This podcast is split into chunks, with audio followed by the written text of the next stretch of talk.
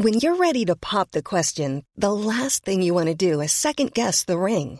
At Bluenile.com, you can design a one of a kind ring with the ease and convenience of shopping online. Choose your diamond and setting. When you find the one, you'll get it delivered right to your door. Go to Bluenile.com and use promo code LISTEN to get $50 off your purchase of $500 or more. That's code LISTEN at Bluenile.com for $50 off your purchase. Bluenile.com code LISTEN. Heraldo Media Group presenta Sergio Sarmiento y Lupita Juárez. Información veraz y oportuna con un toque personal y humano. Por el Heraldo Radio, donde la H suena y ahora también se escucha.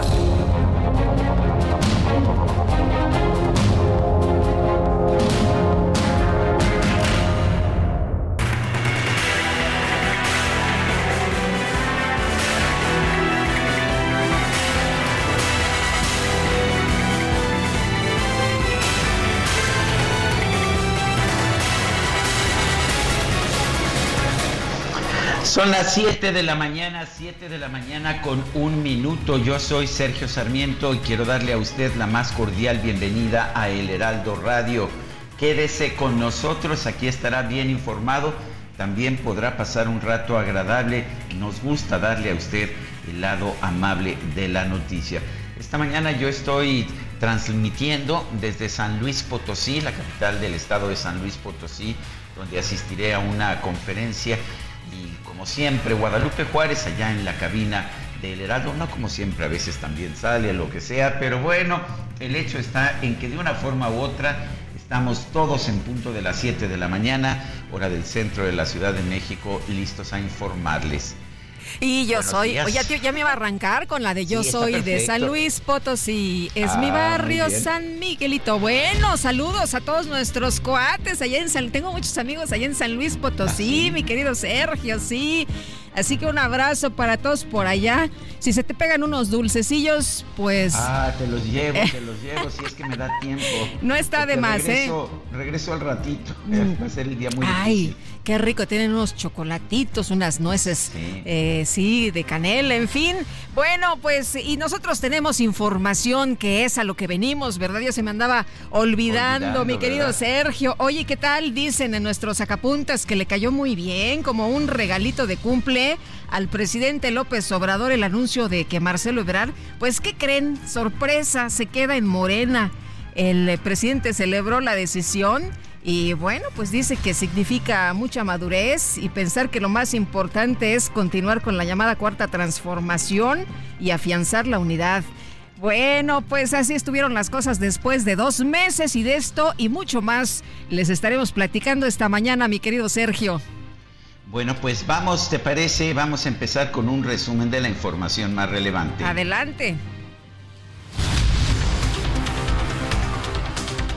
La Comisión de Honestidad y Justicia de Morena emitió su resolución sobre el recurso que presentó el ex canciller Marcelo Ebrard por presuntas irregularidades en el proceso interno del partido. Reconoció esta comisión que sí hubo prácticas indebidas por parte de algunos militantes, por lo que iniciará los procesos de sanción correspondientes. Sin embargo, aclaró que no hay elementos para repe- repetir la contienda.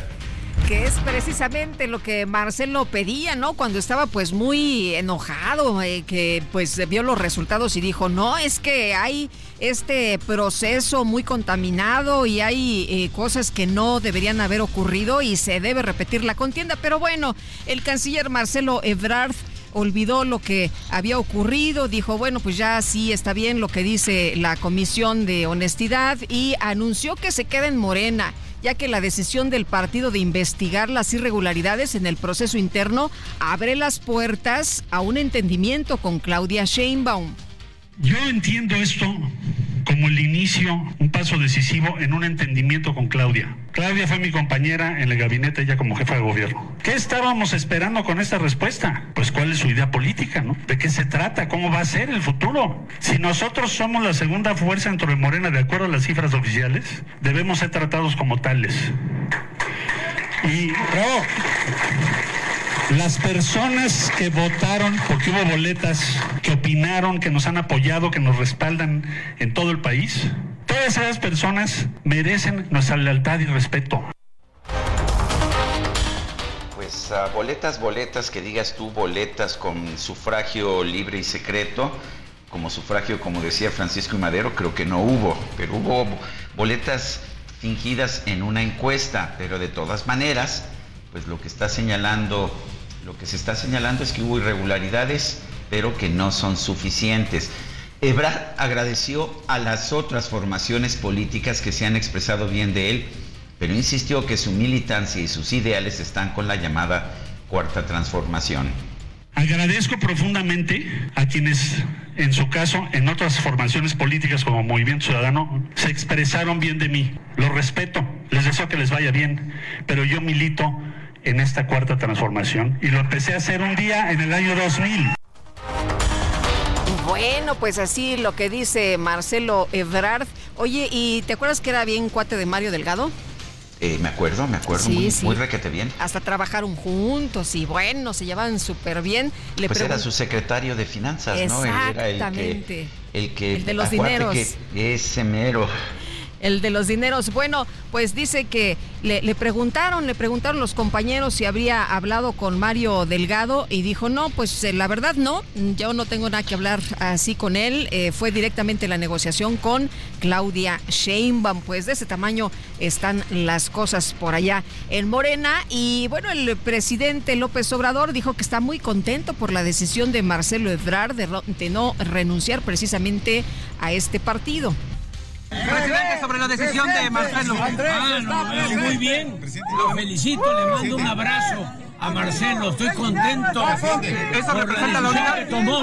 ¿Unidad? Es unidad, es unidad mucha madurez y pensar que lo más importante es que continúe la transformación. Lo más importante es ayudar, trabajar para el pueblo y defender a la nación.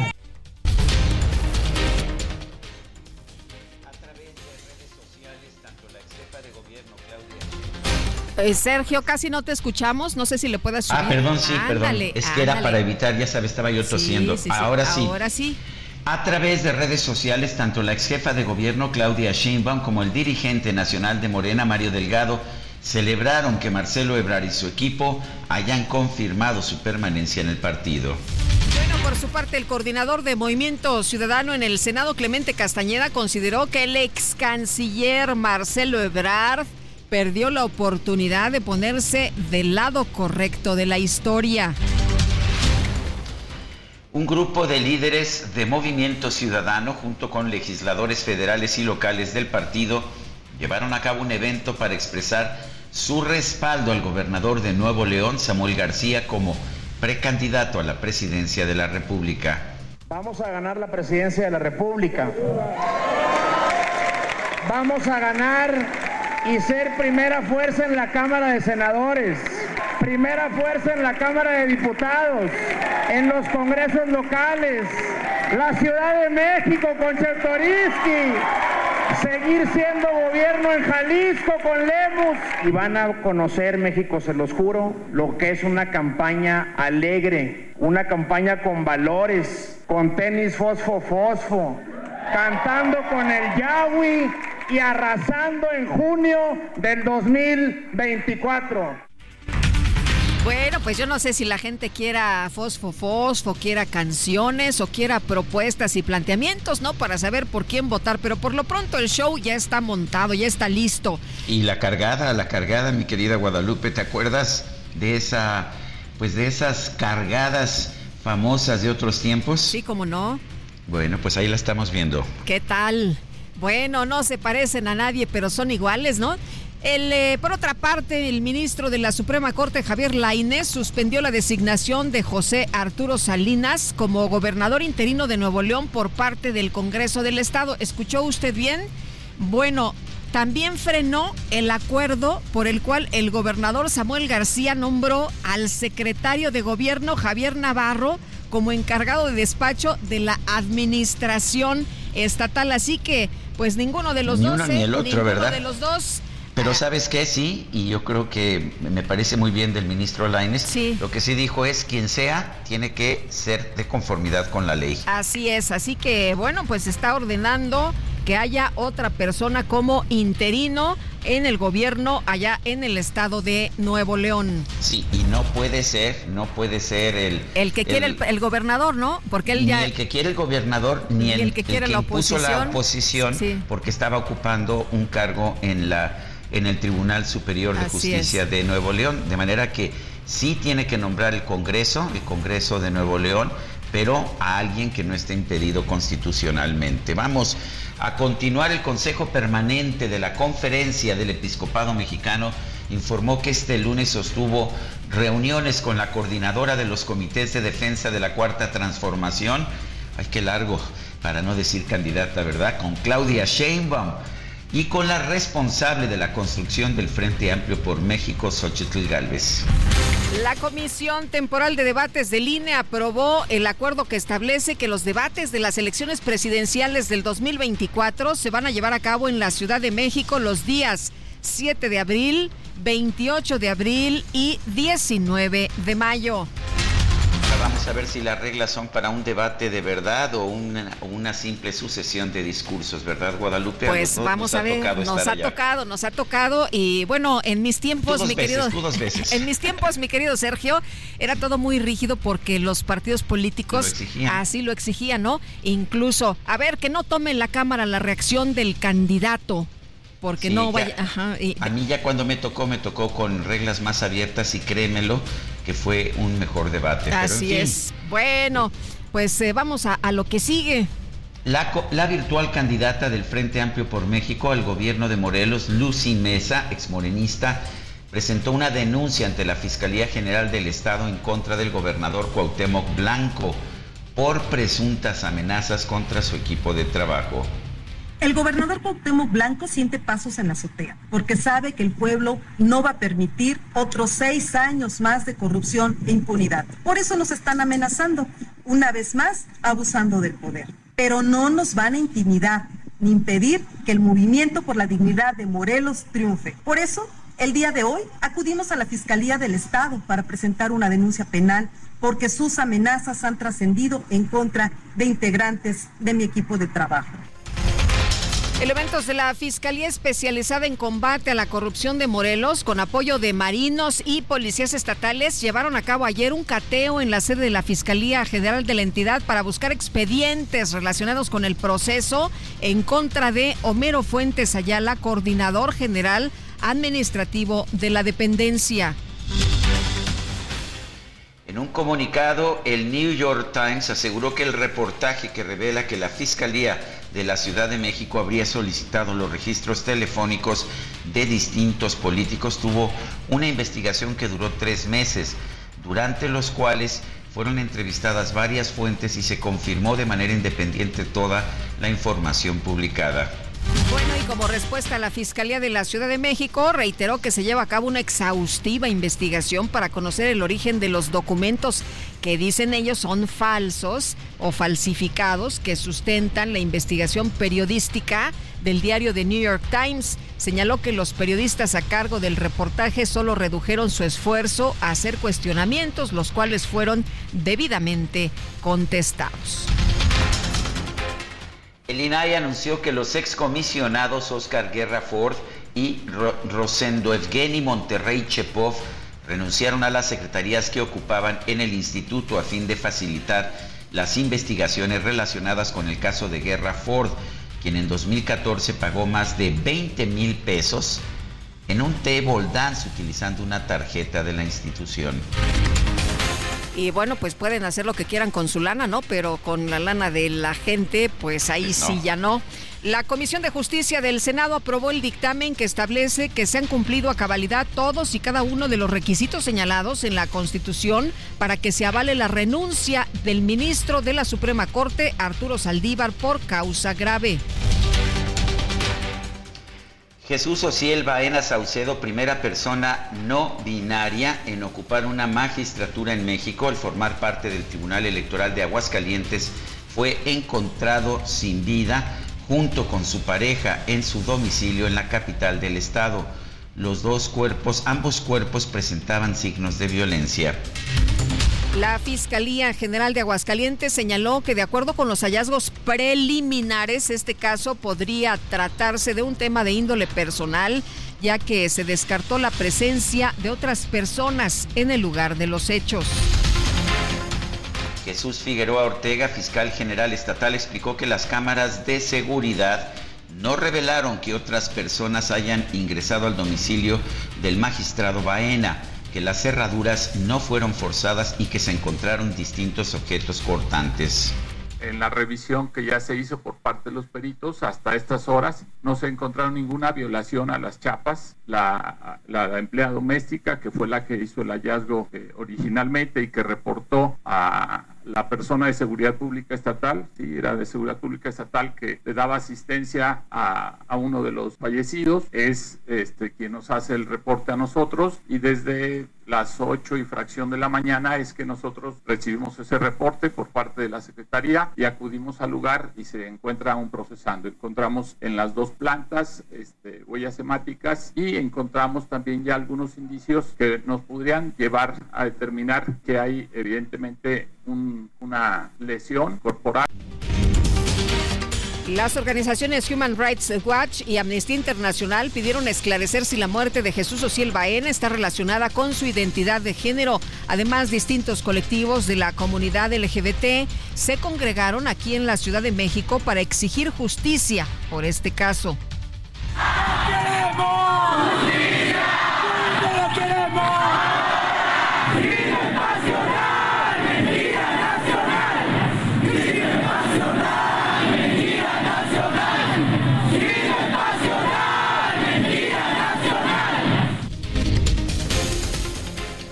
La diputada trans de Morena, María Clemente García, pidió que se investigue a distintos políticos de la oposición por promover los crímenes de odio contra la comunidad LGBT. Tengan seguridad de que no descansaremos hasta que se haga justicia. Es por lo anterior que esta tarde he querido dejar tres puntos muy en claros. Primero, Ociel Baena no murió. Ociel Baena fue asesinada producto de un crimen de odio. Dos, ante la evidente homofobia, transfobia y nevefobia de las autoridades judiciales de Aguascalientes que dicen que esto fue un crimen pasional, exigimos a la Fiscalía General de la República que atraiga el caso para dar expedita justicia. Y tres, que claramente este crimen es consecuencia de los constantes discursos de odio emitidos por referentes del Partido Acción Nacional, pues han alimentado el estigma y la discriminación dentro de los grupos más conservadores.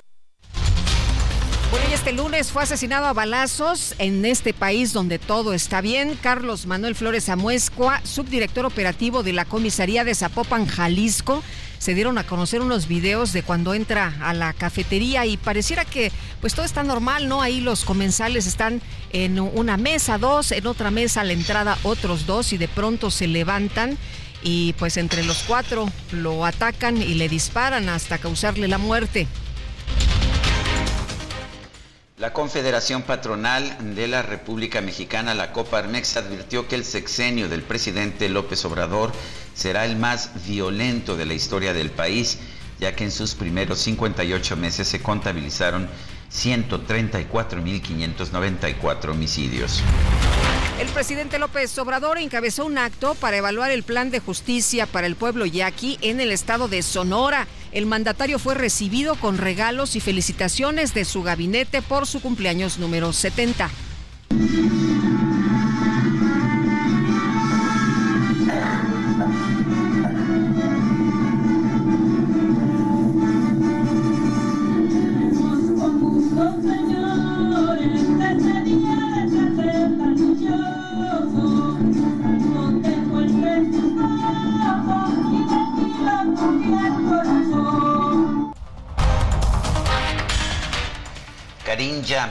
Secretaria de prensa de la Casa Blanca, confirmó que el 17 de noviembre los presidentes de México y Estados Unidos, Andrés Manuel López Obrador y Joe Biden, van a sostener una reunión bilateral para dialogar sobre migración en el marco de la reunión del Foro de Cooperación Económica Asia-Pacífico.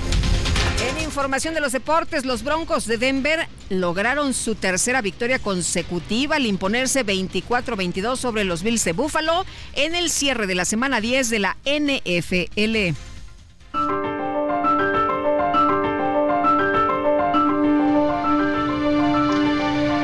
Y vamos a la frase, a la frase de este día.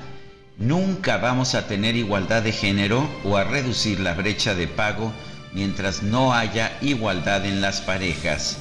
Gloria Goldin, ganadora del Premio Nobel de Economía 2023.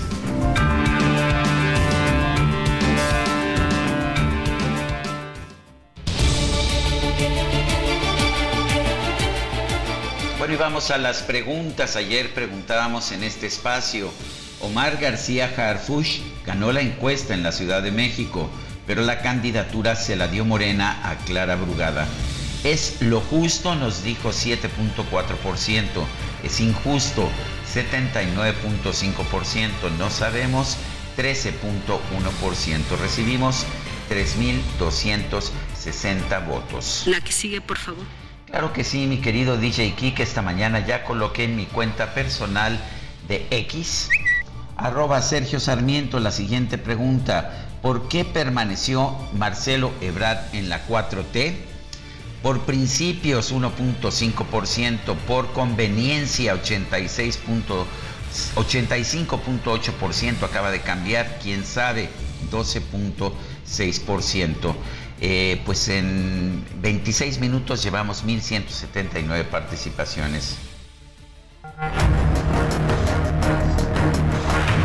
Destacadas de El Heraldo de México.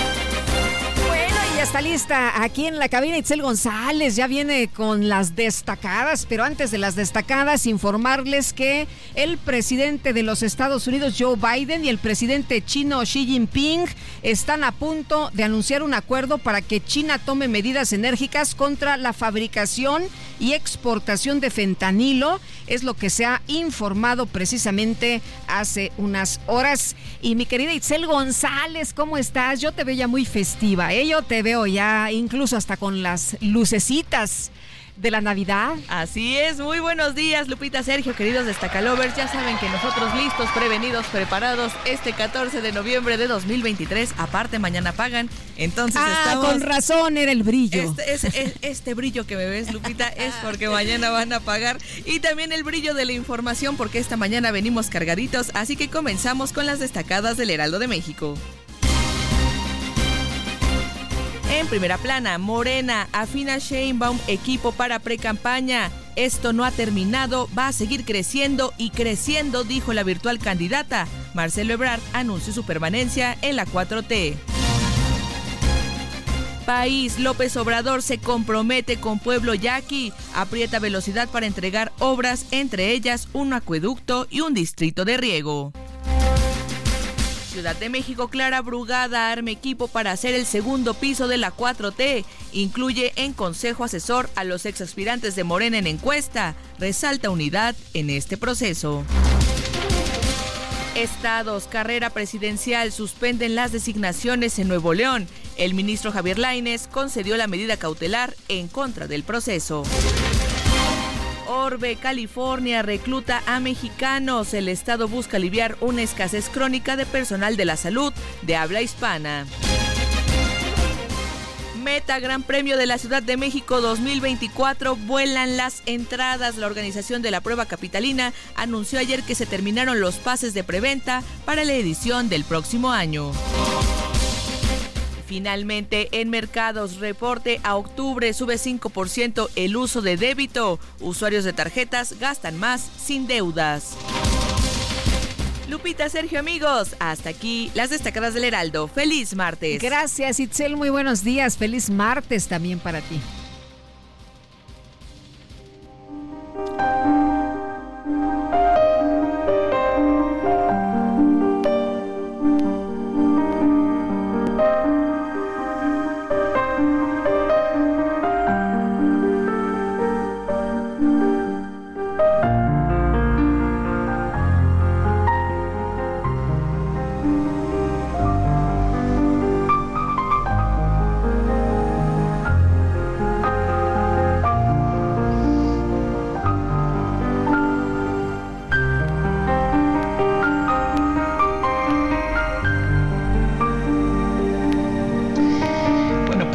Estamos escuchando a Yanni.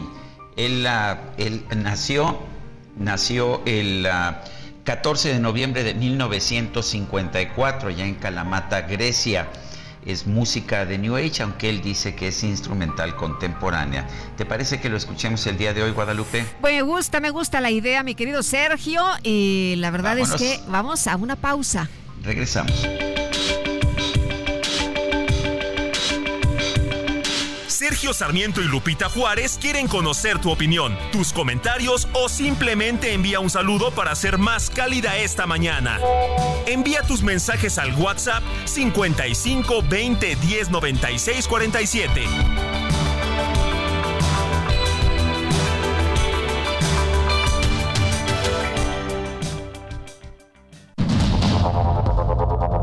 Continuamos con Sergio Sarmiento y Lupita Juárez por el Heraldo Radio.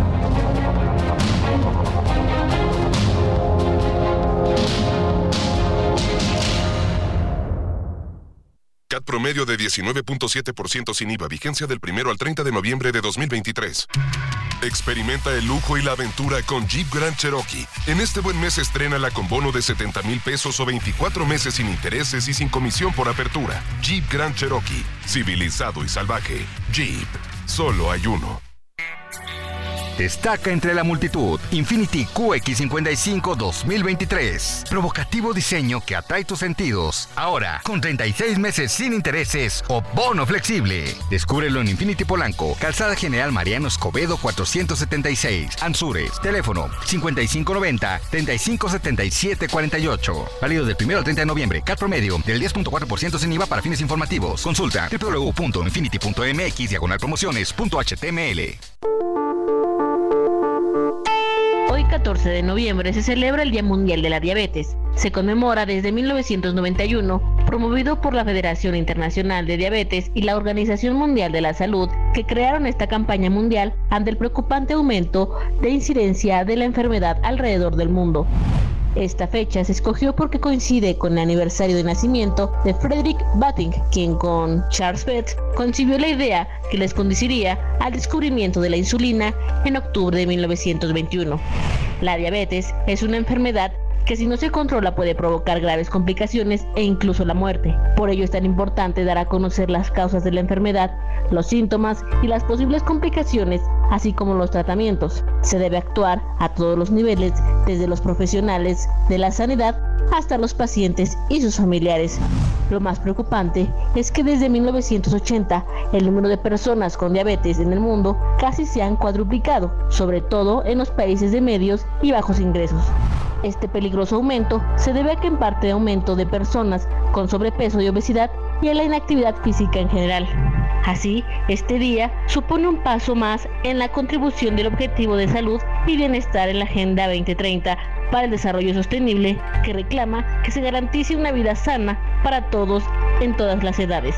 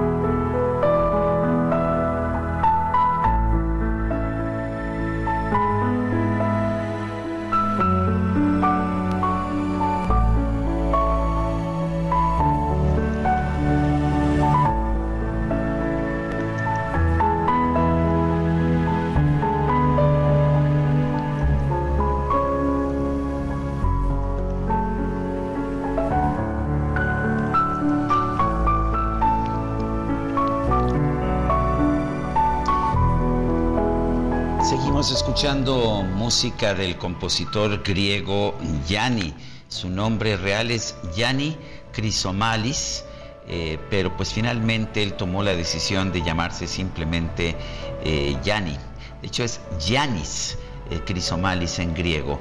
Y bueno, pues lo conocemos todos como Yanni con doble N. Me parece que es un compositor que te lleva a reflexionar, que te lleva a pensar. Me gusta escucharlo de vez en cuando. ¿Qué opinas, Lupita? Pues me gusta, mi querido Sergio. Ayer que estaban las votaciones, que eh, se puso la primera propuesta, dije, bueno, ya con esa yo me quedo. Me parece bien. Sí, sí, Esto se llama In the Morning Light en la luz de la mañana. Y está bonito por esta mañana nublada aquí en la Ciudad de México. Así que a disfrutar, a disfrutar. Y vámonos con los mensajes. Dice una persona de nuestro auditorio. Buenos días, Sergio y Lupita. ¿Cuándo podrán hablar sobre las 40 horas laborales y 30 días de aguinaldo? En mi trabajo tengo prohibido usar audífonos, pero me las ingenio para poder escucharlos todos los mm. días. Saludos a la micro deportiva, etcétera. Son un gran equipo. Firma Manía C1022. Pues, Manía C1022. Todos te mandamos un abrazo. Aquí, aquí, este, por supuesto, con, con mucha precaución para que no te oigan. Bueno, Amy Shekoa, buen martes para todos. No sorprende que haya decidido no salirse de Morena. Lo que me da curiosidad son las razones verdaderas del hijo pródigo. Miedo, de veras le conviene, o las dos. Ahí está el detalle. Saludos cariñosos. Ah, bueno, pues la, la segunda o todas las anteriores, no, yo digo que la segunda. bueno, vámonos a, los detalles de la información esta mañana con Misael Zavala que nos va a hablar precisamente de esta sorpresa, mi querido Misael, eh, que me imagino que también a ti te agarró por sorpresa, ¿no? La decisión de Marcelo Ebrard. buenos días, Lupita. Muy buenos días, Sergio. Pues prácticamente ya estaba cantada esta decisión del ex canciller Marcelo Ebrard, pero ayer pues informó que tras llegar a un acuerdo político con Claudia Sheinbaum, virtual candidata presidencial de Morena, para integrar a marcelistas a los órganos y la dirigencia morenista, el ex canciller Marcelo Ebrard afirmó que se mantiene como militante de Morena, Además, abrió la posibilidad de llegar al Senado y seguir buscando la candidatura presidencial en el 2030 luego de dos meses de una disputa en la que impugnó el proceso interno de Morena para definir al, al coordinador de los comités de defensa de la 4T, Ebrard reveló que tuvo dos encuentros con Claudia Sheinbaum para concretar un acuerdo de entendimiento político con el fin de no dividir a Morena y que se tome en cuenta como una segunda fuerza interna en el partido a los marcelistas. Ebrard también leyó la respuesta que le dio la Comisión Nacional de Honor y Justicia de su partido sobre esta queja que interpuso alrededor del 10 de septiembre pasado, donde se destacó que si bien no repetirán las encuestas, la comisión aceptó que hubo prácticas indebidas cometidas por militantes de Morena, por lo que iniciarán procesos de sanción contra los militantes. Ante eso, Ebrard sostuvo que la respuesta de la comisión se da ya con el bastón de mando en manos de Claudia Sheinbaum, por lo que inició un proceso de acuerdo con ella, mas no con el líder nacional de Morena, Mario Delgado, pues lo señaló prácticamente de tener una derrota política por las irregularidades en el proceso interno parte de este acuerdo, eh, Sergio Lupita, que se teje ya con Claudia Sheinbaum, según el mismo ex canciller, es que los marcelistas ocupen cargos en la Comisión de Elecciones de Morena, así como la Comisión de Encuestas, en el Comité Ejecutivo Nacional y otros órganos directivos. Asimismo, se comprometen a que en las elecciones, desde el cargo más modesto hasta el Senado de la República, todos los marcelistas van a poder participar en estas candidaturas o en estas, eh, prácticamente en estos procesos internos que se están definiendo. También Ebrard aseguró que el ocupar un cargo de senador ya estaba en los acuerdos del proceso para elegir al coordinador de los comités de la 4T. Además, mantienen sus aspiraciones también presidenciales para el 2030, ya que dijo prácticamente que él sigue luchando por esta candidatura. Sergio Lupita, hasta aquí la información. Muchas gracias, Misael. Muy buenos días. Gracias, muy buenos Hasta luego. Y para hablar sobre, sobre este tema, la decisión de Marcelo Ebrard de permanecer en Morena y en la cuarta transformación, tenemos en la línea telefónica a Mauricio Merino, él es académico de la Universidad de Guadalajara, fue consejero electoral del Instituto Federal Electoral. Mauricio Merino, buenos días, gracias por tomar nuestra llamada. ¿Cómo ves la decisión de Marcelo Ebrard? ¿Estaba cantada o no estaba cantada? No, no estaba cantada, en mi opinión, Sergio, Lupita, qué gusto escucharles. Sí había una, una incertidumbre, sí creó un ambiente de incertidumbre sobre si se quedaba, se iba. Yo creo que lo que anuncia Marcelo Ebrard es, es debe haber varias conversaciones en el camino. Lo que no me queda claro es que el resultado de esas conversaciones es exactamente igual al que dice Marcelo Ebrard, porque a mí me gustaría escucharlo de la voz de Claudia Sheinbaum. Eh, Mauricio, me, me, acordé mucho de aquella frase de los priistas ahora que dicen que no son iguales, del que se mueve no sale en la foto, ¿no? Eh, Marcelo quiere, pero, o sea, pues es lo mismo, ¿no? Lo que hacían los, los antiguos priistas. Bueno, este se movió mucho, ¿no, Lupita? Este, se movió tanto que hizo un ruido tremendo en, dentro del partido. Por, a, mí, ¿sabes qué? Más, más, más bien me recuerda a los perredistas. El PRD se fue hundiendo poco a poco por estas eh, decisiones internas y por las tribus, les llamaban, ¿se acuerdan? Sí, claro. Empezaron a quedarse. Ahora ya estamos hablando de marcelistas, ¿no? Entonces están los marcelistas y los supongo que los de Mario Delgado, no sé cómo se vayan a llamar, pero parece que quedaron muy enemistados. En fin, no sé cuántas tribus hay allá eh, dentro de Morena, pero me recuerda el principio de la derrota interna, digamos, la implosión que sufrió el PRD. Pero insisto, yo sí quiero escuchar a Claudia Sheinbaum reaccionar a estas a estas declaraciones de Marcelo antes de seguir adelante, ¿no? Eh, Mauricio, el presidente había establecido como, como la meta el mantener la unidad y de hecho ayer se congratuló sobre la decisión de Marcelo Ebrard de permanecer y de, y de permanecer en unidad con la cuarta transformación. Eh, ¿Es un triunfo del presidente esta decisión de Marcelo Ebrard? Ayer escuché varias veces, eh, Sergio, y, leí también que había esa, pues, eh, entre broma y vera sobre el bastón de mando y quién dirige Morena, etcétera, ¿no? También por lo de Clara Brugada y García Jafuch y todo esto. Desde mi punto de vista no hay duda de que la cabeza de la así llamada cuarta transformación pues, es Andrés Manuel López Obrador, porque quiere, o aún sin quererlo, porque, porque el liderazgo y el carisma no son transferibles a través de un objeto físico. Es decir, nadie transfiere su carisma, nadie transfiere lo construido. Y es el caso de Andrés Manuel. Seguramente Claudia Sheinbaum eh, tendrá que construir su propio liderazgo, por eso todavía no sucede. Entonces, lo que pase ahí o lo que deje pasar, bueno o malo, sí, Sergio, es siempre la cabeza López Obrador. Eh, Mauricio, hay muchos incentivos, ¿no? Para permanecer en la 4T. Hemos estado viendo que más que el proyecto, esto que nos han dicho, la, la unidad, el movimiento, pues hay posiciones y premios de consolación, entre algunas otras promesas y mucho dinero y muchos espacios, sí, Lupita, efectivamente. Yo por eso, perdón, por tercera vez insisto, yo sí quiero escuchar de otras voces, no de la voz de Marcelo Ebrard, ¿En qué consiste ese acuerdo? Porque se, pues parece que se queda en buena medida por eso. Yo la frase con la que me quedo es, bueno, si somos la segunda fuerza, necesitamos ser tratados como tales. Ok, ese es el acuerdo, dice Marcelo Ebrard con Claudia Sheinbaum y con Morena, pero no habla con Mario Delgado. Yo sí quiero que ver exactamente de qué se trata, porque la posibilidad de que una vez comprometido Marcelo Ebrard con su conferencia de prensa de ayer, eh, la probabilidad, digo, de que esos acuerdos no se cumplan, yo creo que todavía es muy alta, la verdad, o que alguien salga allá adentro a decir, no, no es cierto, lo que dice Marcelo, bienvenido, que se quede, pero hasta ahí, ¿no? Eh, hay mucho botín por repartir, es cierto, Lupita. Bueno, hay, hay mucho botín por repartir. Eh, nos has dicho que hay que ver la posición de Claudia Sheinbaum. me imagino que tiene que venir hoy esa posición de una forma u otra, porque lo que dice Marcelo Ebrard es que el acuerdo lo hizo él personalmente con la doctora Sheinbaum, ¿no es así? Sí, eso dice Marcelo, insisto, y probablemente es así y yo quiero suponer que si lo dice Marcelo, pues vendrá a ratificarlo Claudia Sheinbaum.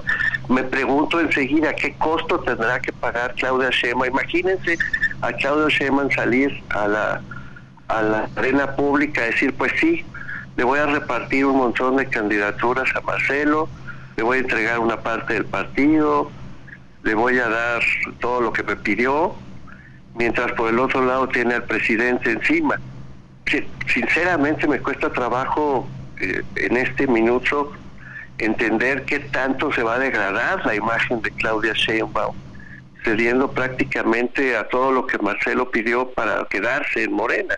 daría la impresión de ser una lideresa débil, eh, pues puesta entre dos hombres peleoneros, ¿no? López Obrador y Ebrard, y uno que no pelea pero tampoco sirve de mucho, que es Mario Delgado. No, no, no me encanta esa imagen de la candidata a la presidencia por parte de Morena. Por eso creo que todavía vamos a ver muchas más cosas en este episodio, Sergio. Bueno, pues estaremos al pendiente y siempre es un gusto conversar contigo, Mauricio Merino, académico de la Universidad de Guadalajara. Les envío un fuerte abrazo. Gracias, hasta luego, muy buenos días. Y desde su cuenta de X, la coordinadora nacional de los comités de defensa de la Cuarta Transformación, Claudia Sheinbaum, celebró la decisión del ex canciller de quedarse en Morena. Y Carlos Navarro, cuéntanos. Buenos días, Sergio y Lupita. Les saludo con gusto a ustedes y al auditorio y les comento que la decisión de Marcelo Ebrard de mantenerse en el movimiento de la 4T fue celebrada por la virtual candidata presidencial Claudia Sheinbaum. En su cuenta de X, antes Twitter, la coordinadora nacional de los comités de defensa de la Cuarta Transformación reiteró que se necesita de todas y de todos en el movimiento. Así lo escribió. Me da gusto que Marcelo Ebrard y su equipo hayan decidido quedarse en Morena. En la construcción de la unidad siempre hay que poner por encima de todo los principios, las causas y los anhelos del pueblo de México. En nuestro movimiento necesitamos de todas y todos los que quieran seguir construyendo un México justo, libre y democrático, escribió la ex jefa de gobierno. El domingo pasado, en su visita a Yucatán, Sheinbaum dio su postura previo al anuncio del ex canciller. Escuchemos. Pues depende de él. Obviamente sería muy bueno que se quedara en el movimiento, pero pues es una decisión que tiene que tomar él. ¿Se ha comunicado con él en los últimos días, semanas? Ha habido comunicación, pero pues es una decisión que le corresponde a él. Recordemos que hace un par de meses, cuando se dio a conocer el resultado que definió, definió a Sheinbaum como la coordinadora, Ebrard no reconoció los resultados. Incluso acusó diversas irregularidades en el proceso interno de Morena. Sergio Lupita, la información que les tengo. Gracias, Carlos. Buenos días. La Comisión de Justicia del Senado se va a reunir hoy para discutir y votar el dictamen por el cual se aprueba la renuncia del ministro Arturo Saldívar a la Suprema Corte de Justicia de la Nación. En la línea telefónica para conversar sobre este tema, Javier Martín Reyes, investigador del Instituto de Investigaciones Jurídicas de la UNAM. Javier, me dio, me pareció muy extraño que con tantas designaciones pendientes que hay, ya sabes, en el INAI, en otras instituciones, y que siempre nos dice el Senado, pues que no tiene tiempo, que trabajan muchísimo, muchísimo y no tienen tiempo para, pues estas designaciones, si tuvieron tiempo para reunirse para ver la renuncia de Arturo Saldívar. ¿Qué opinas? Sí, eh, ¿qué tal, eh, Sergio Lupita? Pues mira, creo que es sorprendente y lamentable, por una parte, como tú mencionas, el tema de los tiempos, ¿no? es decir, este Senado ha sido eh, profundamente irresponsable en términos eh, constitucionales, al grado que hoy hay muchísimos órganos que están en riesgo de no funcionar adecuadamente o que de plano no han podido funcionar, como es el caso, eh, por ejemplo, del INAI, es el Instituto para la, para la Transparencia, ¿no? y la otra cosa que también llama mucho la atención, Sergio, es que muchas veces la justificación eh, que se da es que no hay tiempo y que se tiene que hacer un análisis muy minucioso de los perfiles.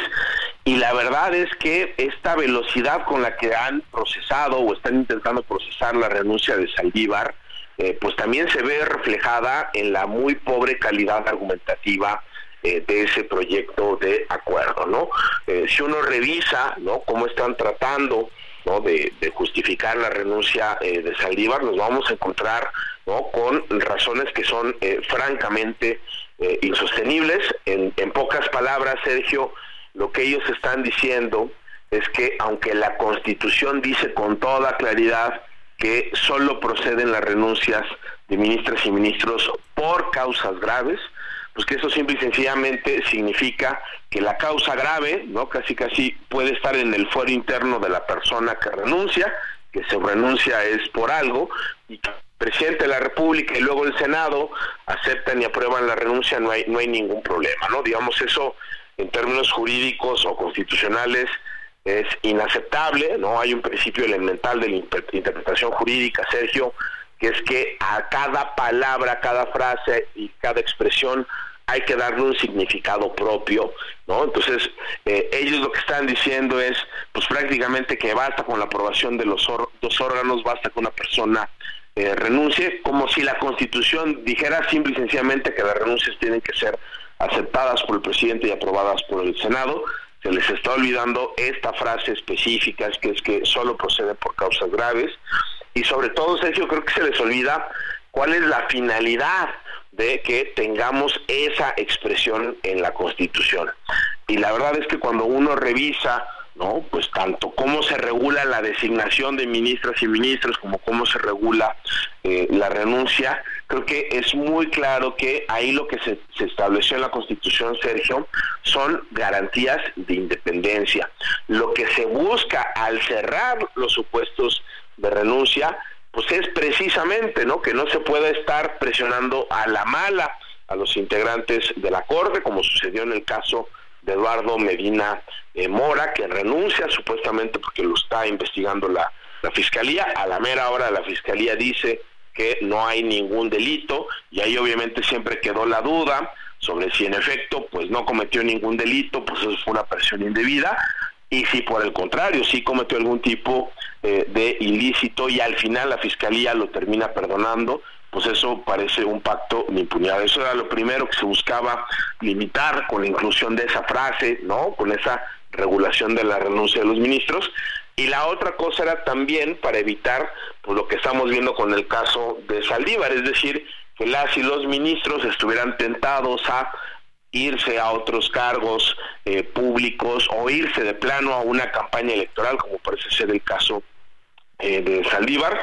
Eso es algo eh, impropio, inadecuado eh, para un juez constitucional que tiene que ser y parecer independiente y creo que Arturo Saldívar pues ni fue ni está aparentando ningún tipo de independencia, ¿no? A pesar de eso, revisamos ¿no? ese dictamen de la Comisión de, Justicia y básicamente la Comisión de Justicia lo que está diciendo es que Saldívar, el presidente y ellos mismos pueden hacer eh, lo que quieran y eso a mí me parece eh, francamente inaceptable desde el punto de vista constitucional. Eh, Javier, ayer el presidente en la mañanera iba a dar a conocer la terna que dice que será de mujeres y que bueno, él piensa que ahora sí le va a atinar o que espera por lo pronto atinarle porque los otros le salieron conservas, dos de cuatro, y le dijeron, oiga, primero se tiene que procesar el tema de la renuncia.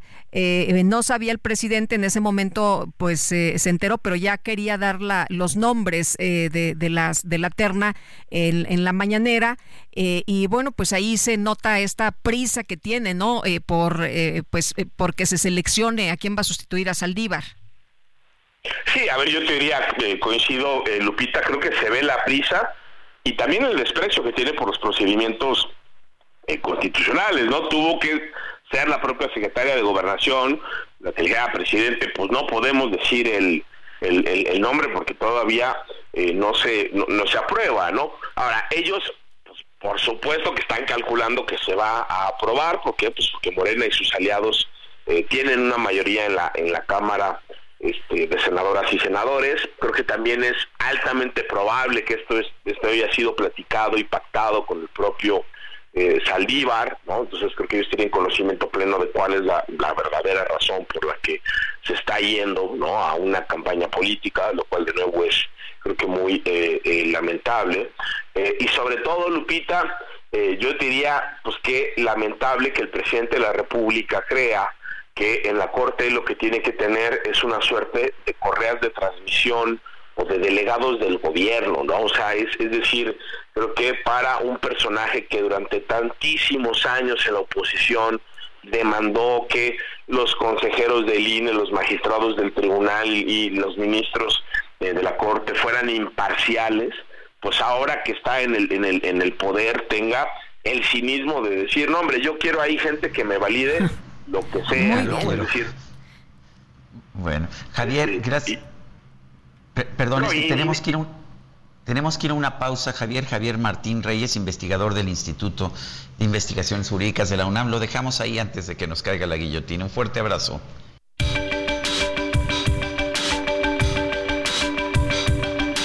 Sergio Sarmiento y Lupita Juárez quieren conocer tu opinión, tus comentarios o simplemente envía un saludo para ser más cálida esta mañana. Envía tus mensajes al WhatsApp 55 20 10 96 47.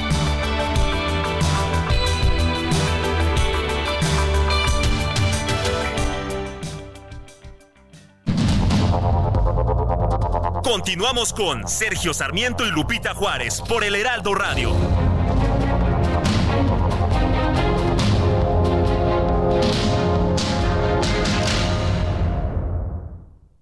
Vive un mes lleno de ofertas exclusivas y dinamismo con Ford Escape híbrida. Estrénala a 24 meses sin intereses más seguro promocional. Visita a tu distribuidor Ford más cercano. Consulta términos y condiciones en Ford.mx, vigencia del 1 al 30 de noviembre de 2023.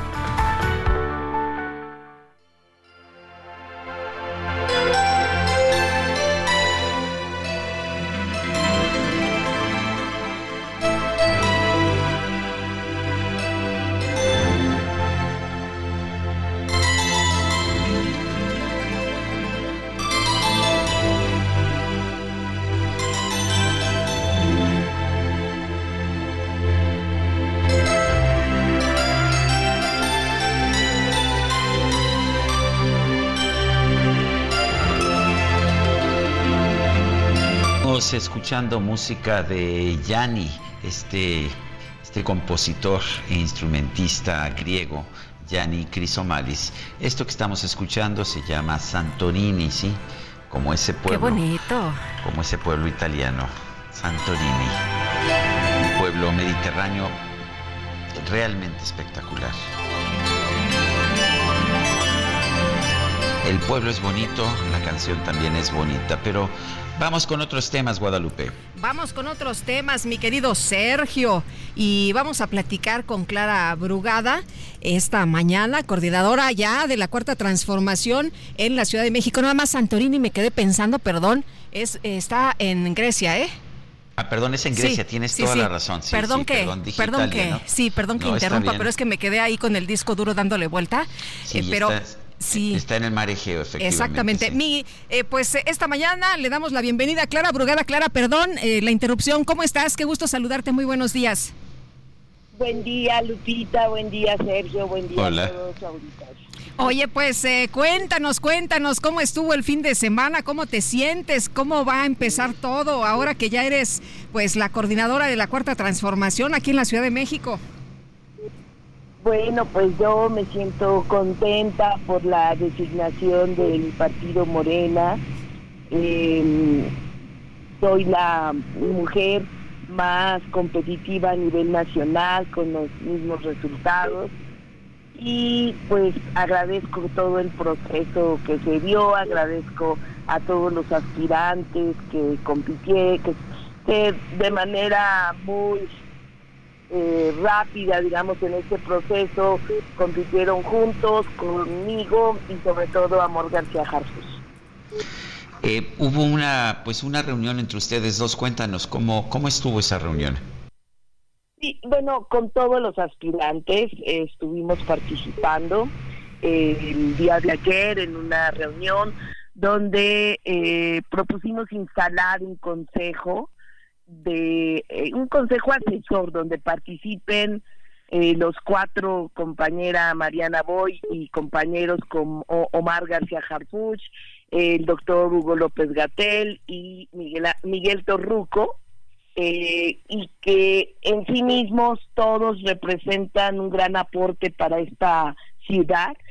Y lo importante de esta propuesta, de esta instalación, es que sumemos conocimientos, contenidos, propuestas para este proceso de precampaña.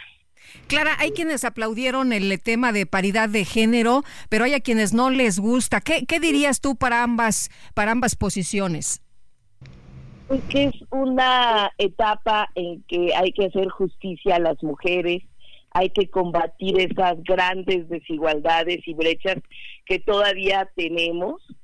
Eh, podemos decir que hace 70 años apenas las mujeres obtuvimos la oportunidad de votar y ser votadas y tenemos todavía una eh, diferencia muy grande en jugar estos roles de gobierno y de representatividad, al menos en las gubernaturas del el país. Entonces, que es una acción eh, positiva, una acción que logra hacer que participemos más mujeres. De lo contrario, pues la mayoría seguían siendo hombres y que pues a las mujeres eh, no lo tenemos que ver como un regalo, como un tema allí de voluntad y de donación a las mujeres de estos espacios, sino parte de la lucha de las mujeres históricamente por seguir ganando espacios a lo largo de este tiempo. Así que pues yo saludo y felicito al partido porque logró incorporar el criterio de género, la paridad es un hecho, siempre lo ha sido en Morena, eso es muy importante decirlo, no es la primera vez, eh, lo ha hecho no solo porque lo mandata la ley o lo mandatan los órganos electorales, sino por convicción que eso es lo más importante. Considero que sí, que efectivamente es tiempo de mujeres y que tenemos que salir y no tenemos que verlo como algo negativo. Las mujeres somos buenas gobernantes, somos candidatas competitivas y vamos a hacer el mejor papel que nos encomienden. Entonces, el partido lo debe de ver con buenos ojos, los dirigentes, en fin, creo yo que es una acertada estrategia para eh, combatir esas grandes desigualdades. Eh, ¿Qué viene ahora? ¿Qué viene ahora para Clara Brugada? ¿Qué, cómo, ¿Cómo va a organizar su campaña? Sí, bueno, estamos en estos días, ya, ya estamos en precampaña, quiero decir, ya estoy registrada como precandidata y eso eh, legalmente pues implica eh, generar muchas actividades y acciones eh, con la sociedad, con la en la ciudad. Estamos en estos días organizándonos bien para tener muchos encuentros. Eh, vamos a salir juntos, todo Morena, a conquistar los corazones y conciencias de esta gran ciudad, a dialogar con actores como empresarios, comerciantes, intelectuales, artistas, con eh, mujeres, con animalistas, con eh, los integrantes de la comunidad de la diversidad sexual, eh, con la gente mayor, con las personas cuidadoras, en fin, con toda la sociedad, con los jóvenes, con los estudiantes, para construir esta agenda, esa es la gran tarea fundamental en este periodo, construir una agenda, construir, eh, escuchar a la gente, eh, obtener sus propuestas, transformarlas en propuestas para la siguiente etapa, que ya sería la campaña. Pero es, es una temporada en, este, muy importante. Eh, yo digo que tenemos oídos para el corazón del pueblo, los que somos de la cuarta transformación, y estaremos muy, muy cercanos a la población. Voy a recorrer todos los pueblos originarios de esta ciudad. Eh, queremos entonces construir una agenda que le dé sustento a construir el segundo piso de la cuarta transformación en esta ciudad. Mira, la doctora Claudia Sheinbaum dejó esta ciudad muy bien en muchos temas necesitamos profundizarlos. El tema de seguridad es fundamental que continúe y que sigamos bajando la incidencia delictiva y es el tema número uno con la población. Pero hay otros temas como el tema del agua, como el tema de la cultura, como la transformación del espacio público. Eh, entonces son temas que, que tenemos que ir eh, construyendo. Mira, esta ciudad tiene muchos territorios es heterogénea, es diversa y como tal eh, tenemos el éxito de, gobernar esta ciudad es entrar en diálogo con esa heterogeneidad de ciudadanos y ciudadanas. Tenemos una gran clase media fuerte en la Ciudad de México que queremos que se sienta orgullosa de su ciudad y sobre eso vamos a abocarnos. Muy bien, pues Clara Brugada, muchas gracias por platicar con nosotros esta mañana. Muy buenos días. Gracias Lupita, gracias Sergio y estamos gracias. a la orden. El presidente López Obrador afirmó que un grupo de exfuncionarios alteraron el Registro Nacional de Datos de Personas Extraviadas o Desaparecidas, que contabiliza a más de 113 mil. Esto, dijo, es para afectar a su gobierno.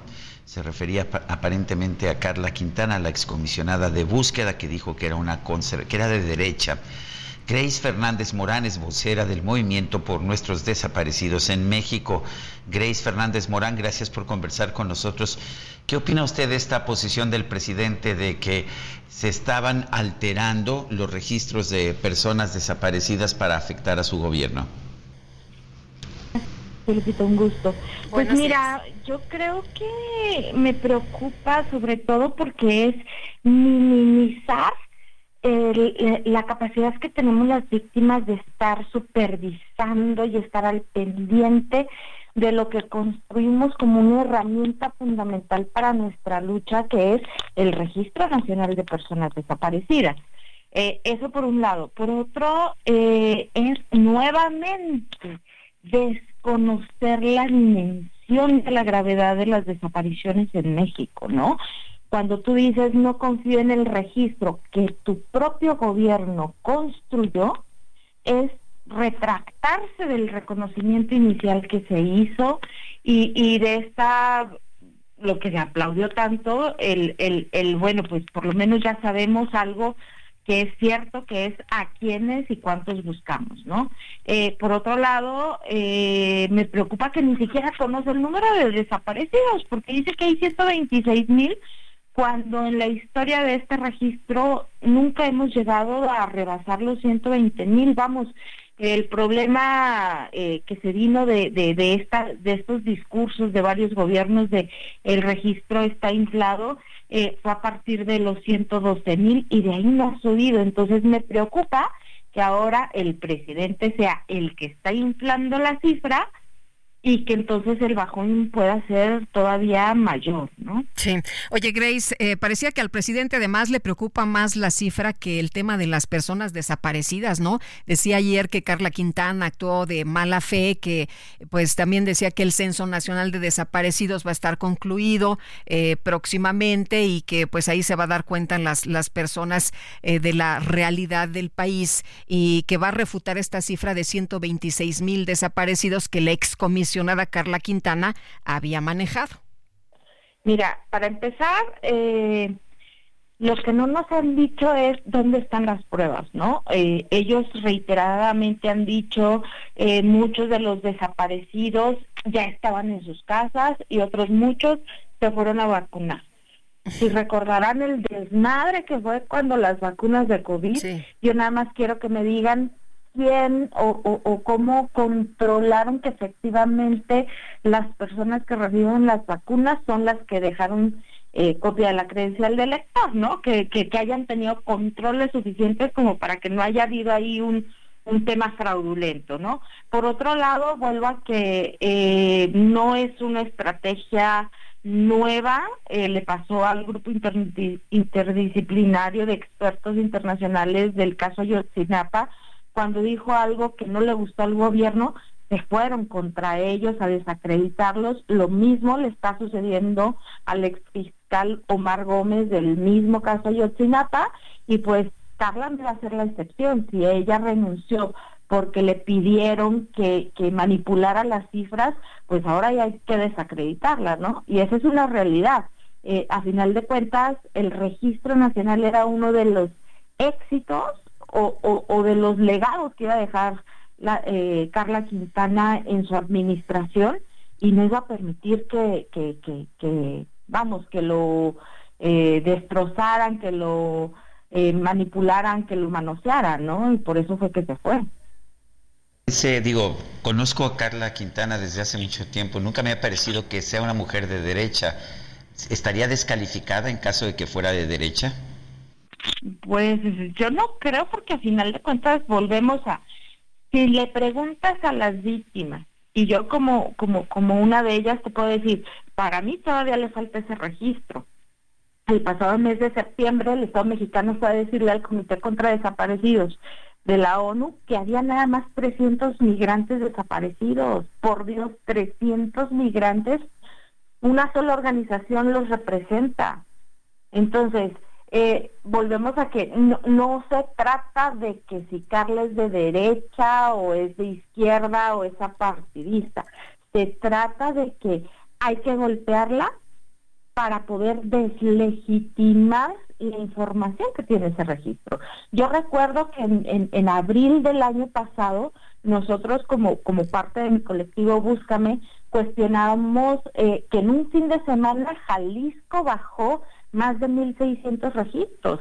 Y la comisionada hizo una reunión con la Fiscalía y con la Comisión de Búsqueda y les decía, pues dame las evidencias de, de que los encontraste con vida, dame las evidencias de que los identificaste fallecidos y nada de eso pasaba. Entonces era algo que ella cuidaba muchísimo, ¿no? Y volvemos a que no se trata de colores, se trata de tener los ovarios y los huevos para ponerle el número a la tamaña dimensión de tragedia que tenemos en este país. Ahora, eh, el Comité contra Desaparición Forzada de, eh, forzada de la ONU eh, decía que pues no se está realizando el registro de personas desaparecidas con base en protocolos homologados de búsqueda y estándares internacionales, Grace. mientras que aquí nos dicen, bueno, es que estamos yendo casa por casa y estamos preguntando, ¿ir casa por casa te parece una buena estrategia? Que no, mira, para empezar la ley general dice que todos los integrantes de la comisión de búsqueda, que es la, institución especializada en buscar a las personas, tienen que estar certificadas en temas de desaparición. Los servidores de la nación hay unos que apenas si tienen primaria, secundaria. Y entonces van como si fueran a hacer un censo de cuántos focos y cuántas puertas y si tienes piso firme o si tienes vitropiso. Eso no es un censo con los estándares, o sea, eso no es un, un acto de investigación, es justamente eso, un cuestionario de sí o no. Ahora, están llegando con una actitud para acusar a las víctimas de estar ocultando a los desaparecidos. Y eso es lo que es verdaderamente grave, eh, Lupita, porque nos eso deja tú que nos lastima nos da más elementos para decir, siguen sin estar capacitados y, con las herramientas suficientes para buscar absolutamente nadie. Porque si yo estoy ocultando a mi hermano, pues yo de mensaje digo, ah, sí, pásale, mira, ahí está en la, en la recámara. O sea, tendrían, si están sospechando que una persona está ocultando a su familiar, tendrían que estar haciendo un acto de investigación, porque yo estoy cometiendo un delito. Y entonces vuelvo a que son personas que no, están en capacidad de realizar estas, estas diligencias y, y pues es con eso, únicamente con un electoral de decir, miren, me estaban golpeando, yo tenía razón todos estos seis años que no me han dejado trabajar. Bueno, pues eh, Grace Fernández Morán, vocera del Movimiento por Nuestros Desaparecidos en México, gracias por conversar con nosotros esta mañana. Buen día. Gracias, buenos días. Ayer se dio a conocer que el magistrado Ociel Baena fue encontrado sin vida junto con su pareja en su domicilio. Vamos a platicar con Manuel Alonso García, secretario de Seguridad en Aguascalientes. Manuel, gracias por tomar la llamada. Muy buenos días. Hola Lupita, buenos días. Un saludo a ti, a Sergio y a tu auditorio. Eh, Manuel, ayer diferentes colectivos hablaban de un posible homicidio. ¿Qué fue lo que ustedes encontraron en los primeros minutos? Y bueno, eh, tengo entendido, ayer me comentabas que pues eh, fuiste el primer respondiente, ¿no? Prácticamente. Sí, Lupita, ya comentábamos que el día de ayer, lamentablemente y tristemente, se suscita esta situación donde tanto el magistrado como su pareja eh, sentimental Daniel, bueno, pues son hallados eh, sin vida eh, por la persona que les ayudaba en el servicio de la casa, es la persona que los encuentra. comentábamos que uno de los indicios importantes es que precisamente la casa no se encontraba violentada, por así decirlo, no, no se le encontraban daños al acceso a la vivienda, ni puerta, ni chapas o alguna ventana algún exterior que pudiese haber sido violentado o violado para precisamente poder a lo mejor identificar si hubiese ingresado una persona ajena. ¿no? Ese dato era muy importante desde desde el principio como primer respondiente de la, de la Policía Estatal y luego también eh, la verificación de una cámara de videovigilancia eh, que también nos permitió primero identificar que tanto el magistrado como su pareja llegaron cerca de la una 10 de la mañana a su domicilio, eh, venían procedentes de la, de la ciudad de Oaxaca y que tanto antes de que ellos arribaran a su domicilio como eh, posteriormente, hasta que llegó la, persona que les ayuda al servicio, ninguna eh, persona ingresó a, este domicilio. Y, bueno, pues algunos eh, hallazgos que Fiscalía a través de servicios periciales identificaba en, el lugar del hallazgo de, de los dos cuerpos, pues eso nos, nos permitían establecer, y es lo que yo he reiterado en diferentes medios de comunicación, que esta situación presuntamente son de hechos de emoción sentimental entre las dos eh, personas que eh, nos llevan a precisamente de manera eh, previa a identificar que estas lesiones que los, los dos presentan y que les causan la muerte fueron lesiones hechas por ellos ellos mismos que, que por supuesto se estará estableciendo en próximas horas por parte de la Fiscalía que sigue con las investigaciones periciales, sobre todo la mecánica en relación a cómo pudo haber suscitado esta situación y pues lo que hemos establecido Lupita y lo hacemos de manera pues por supuesto eh, pues respetuosa primero antes que nada pero eh, pues también eh, de manera responsable que es importante que la ciudad sepa que nosotros no tenemos ningún solo indicio que nos conlleve a poder pensar que pudo haber sido un homicidio doloso perpetrado por una persona ajena a esta pareja sentimental. Y sin embargo, en las manifestaciones, eh, pues grupos de colectivos eh, dicen que crimen pasional, mentira nacional. ¿Se sienten ustedes presionados en ese sentido? ¿Cambiarían pues sus conclusiones por una presión pública? No, no, Sergio, por supuesto que no, porque estamos precisamente muy certeros, eh, sobre todo por lo que ayer de manera inmediata y profesional la Fiscalía llevó a cabo los, los primeros trabajos en, el lugar, en la casa.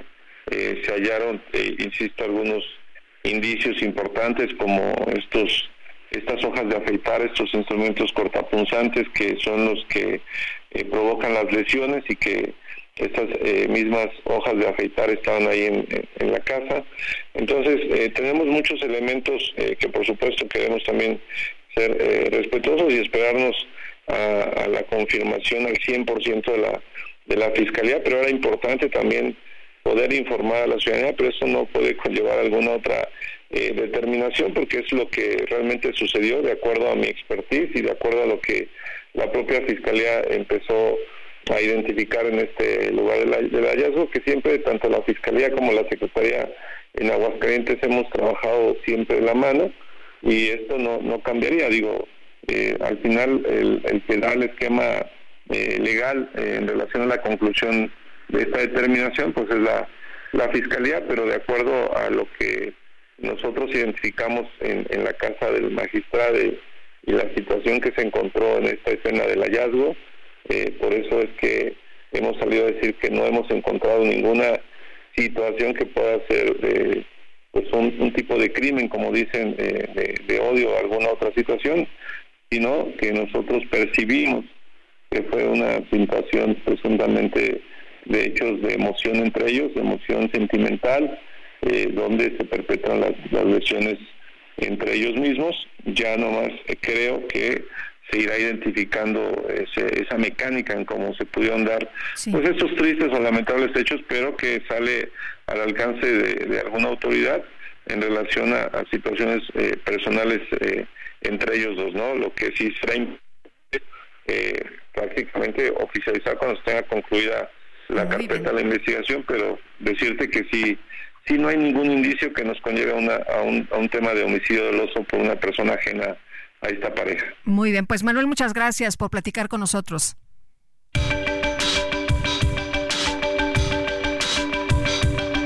Sergio Sarmiento y Lupita Juárez quieren conocer tu opinión, tus comentarios o simplemente envía un saludo para ser más cálida esta mañana.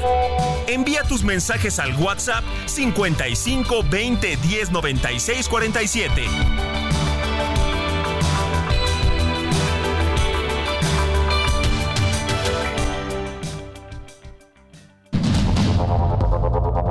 Continuamos con Sergio Sarmiento y Lupita Juárez por el Heraldo Radio.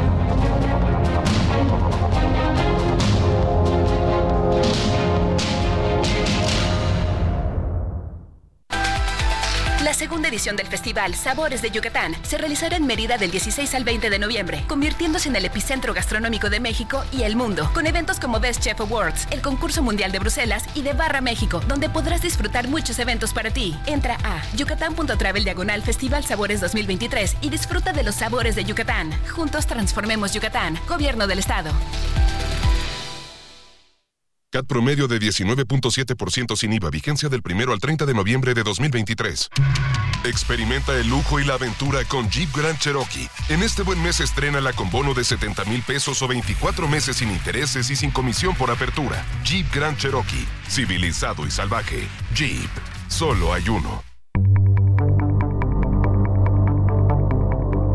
Jaque Mate con Sergio Sarmiento.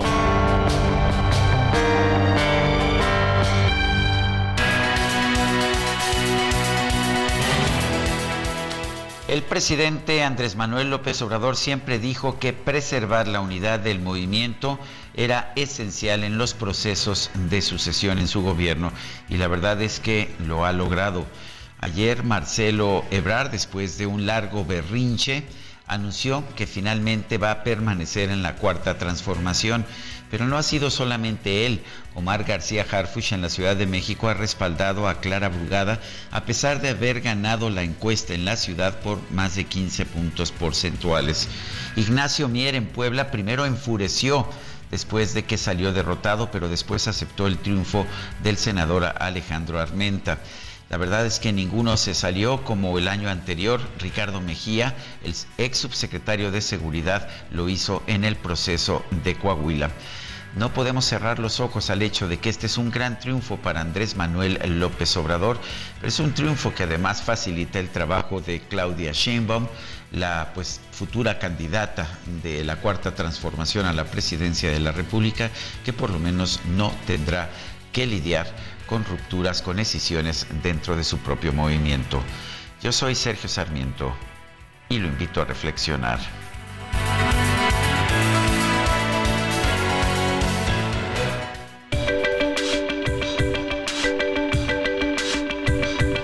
Para Sergio Sarmiento, tu opinión es importante. Escríbele a Twitter en arroba Sergio Sarmiento.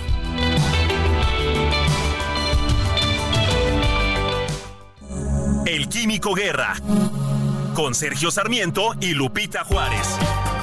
Químico Guerra, ¿cómo te va? Buenos días. ¿De qué nos platicas esta mañana? Pues Sergio Lupita, de que como comentó Sergio ahorita en el jaque mate, sí hay unión, sí hay adhesión, sí hay continuidad en el avance técnico científico hacia la transformación energética en el planeta. Fíjense, estoy leyendo una noticia verdaderamente impresionante.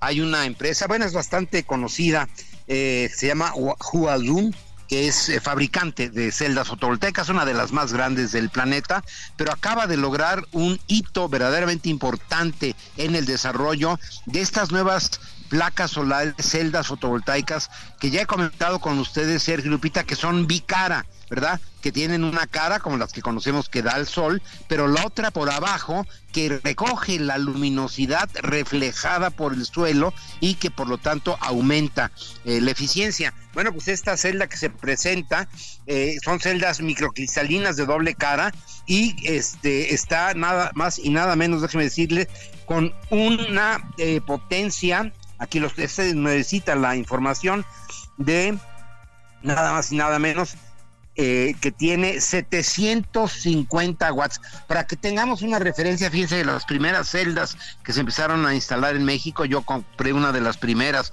hará unos 25 años, tenían 14. 14. Ahora ya eh, se acaba de... Eh,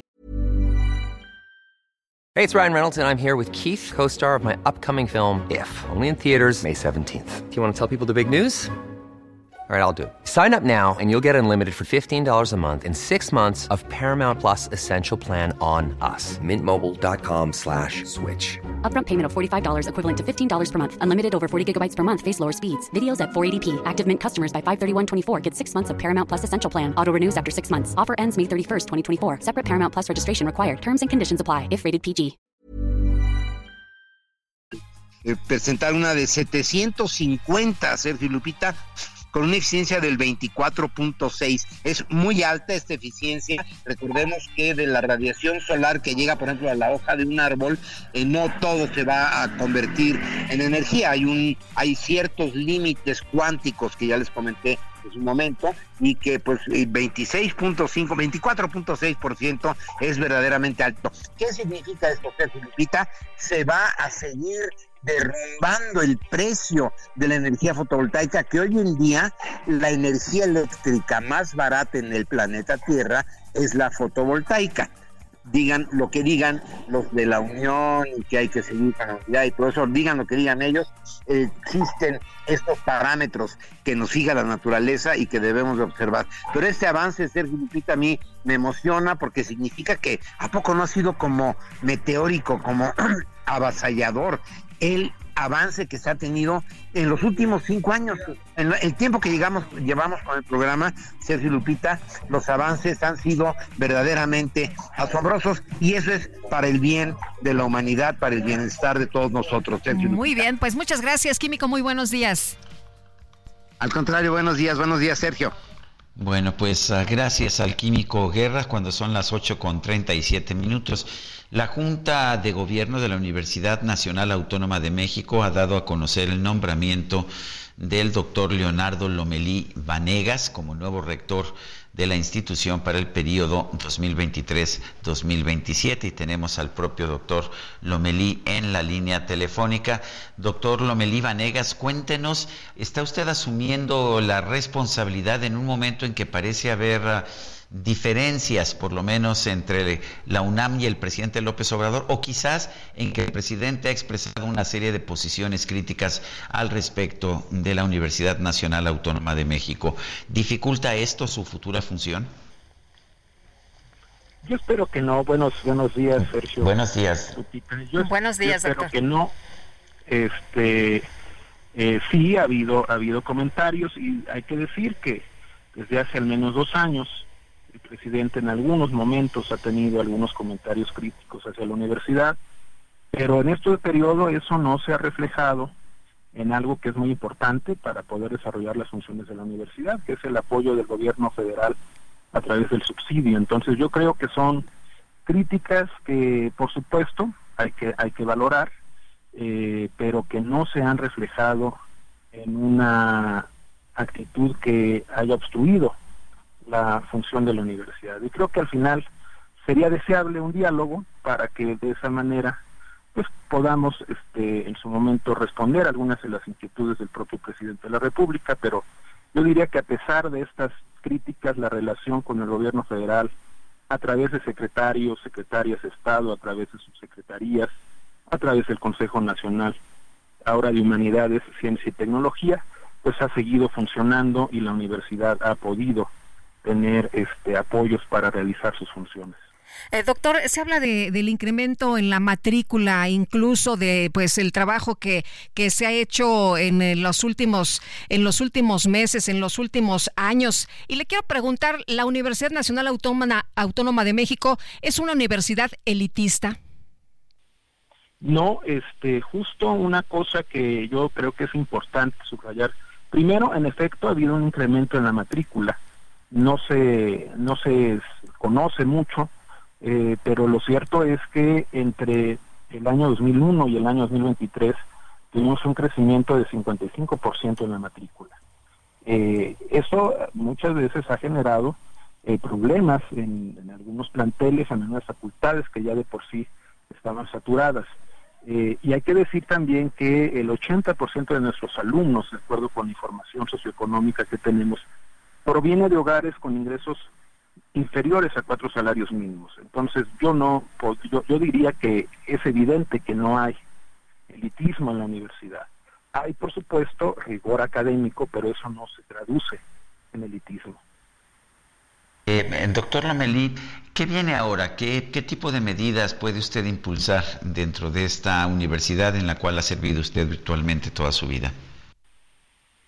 Creo que es muy importante fortalecer el bachillerato. Eh, creo que además tenemos que hacernos cargo de las afectaciones que en el aprendizaje tuvo la pandemia en todos los niveles, pero en el caso del bachillerato es particularmente preocupante porque si no llegan con suficientes bases, eh, pueden eh, rezagarse en sus estudios de licenciatura. Entonces, eso es muy importante. Es muy importante mantener actualizados los planes y programas de estudio y sobre todo también innovar en los métodos de enseñanza. Si algo nos enseñó la pandemia es que podemos aprovechar mejor los diversos recursos tecnológicos con los cuales disponemos. Creo que esto es hoy obligado, debemos de construir eh, modalidades mixtas o híbridas de enseñanza, porque esa es la tendencia y esa será, creo yo, la constante a lo largo de este siglo con cambios tecnológicos tan acelerados. Eh, ¿Va a haber eh, diálogo con todos los sectores de la UNAM, del gobierno, con los estudiantes, con todo el mundo? Sí, yo creo que en eso la universidad debe de, poner el ejemplo. Creo que debemos de abonar en una, en una cultura de diálogo. Precisamente eh, cuando hay polarización, no solo en, en, la sociedad mexicana, sino lo vemos a nivel mundial, las universidades deben insistir en la importancia del diálogo, de la construcción de consensos, del, de la argumentación racional para poder superar los problemas que enfrentamos. Eh, hay quien dice que hay una diferencia entre las escuelas, una diferencia académica entre las escuelas de CEU y las escuelas profesionales que no están en Ciudad Universitaria. ¿Usted qué opina? Yo creo que lo que ha faltado es más apoyo a las facultades de estudios superiores.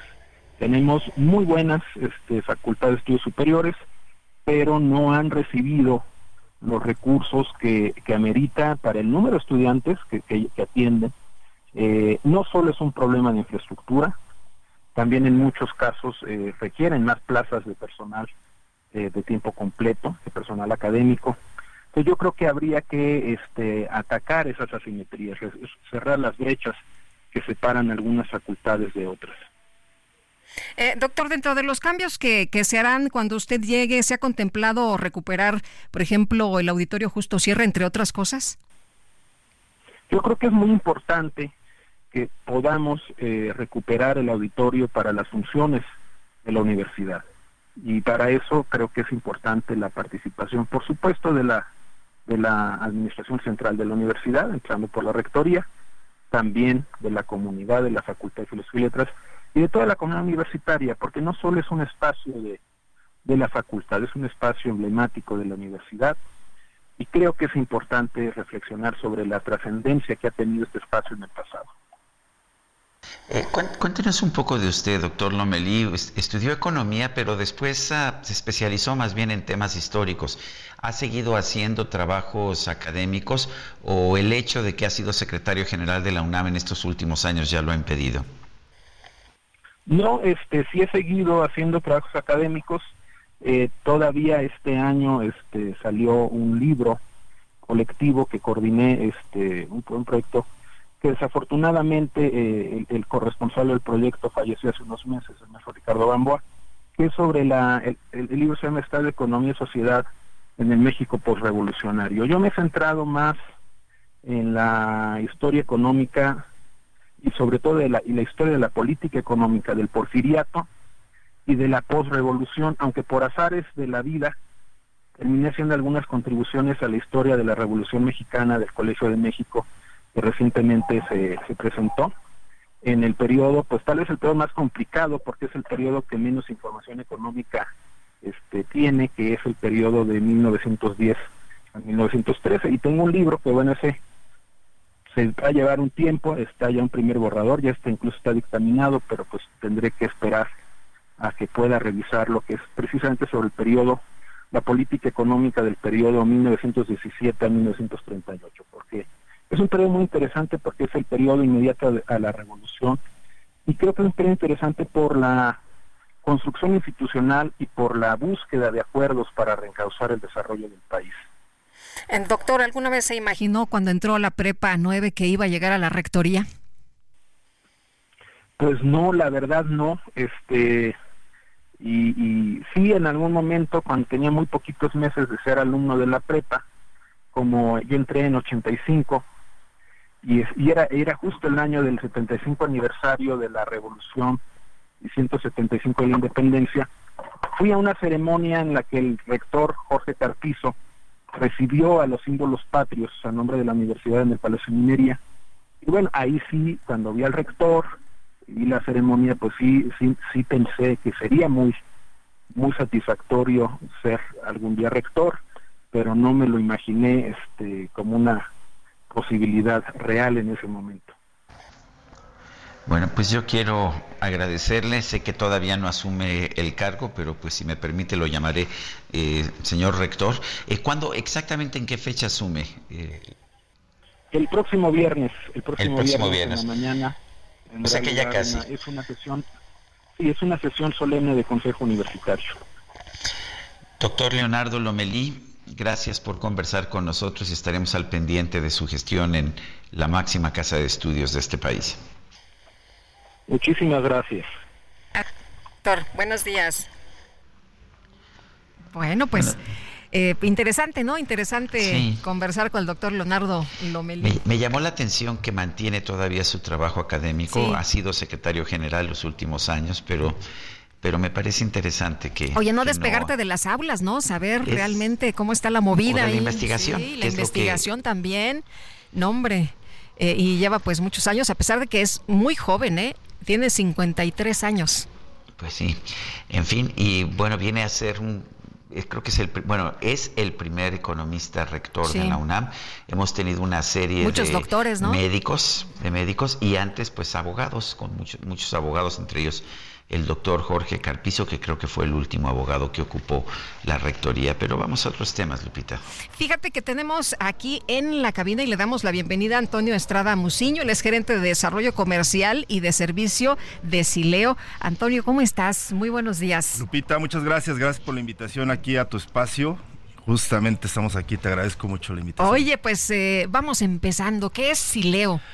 Mira, somos eh, el mejor sistema de lectura rápida y de aprendizaje acelerado. Somos una compañía que tiene ya más de 20 años de experiencia desarrollando sistemas de lectura, de aprendizaje. Sileo es un, es un programa que te va a permitir leer mucho más rápido quitamos el sistema tradicional, el sistema tradicional se ha pues, prácticamente estancado, ¿no? Nos enseñaron a leer así como nos enseñaron a leer a nosotros, a nuestros padres, a nuestros abuelos.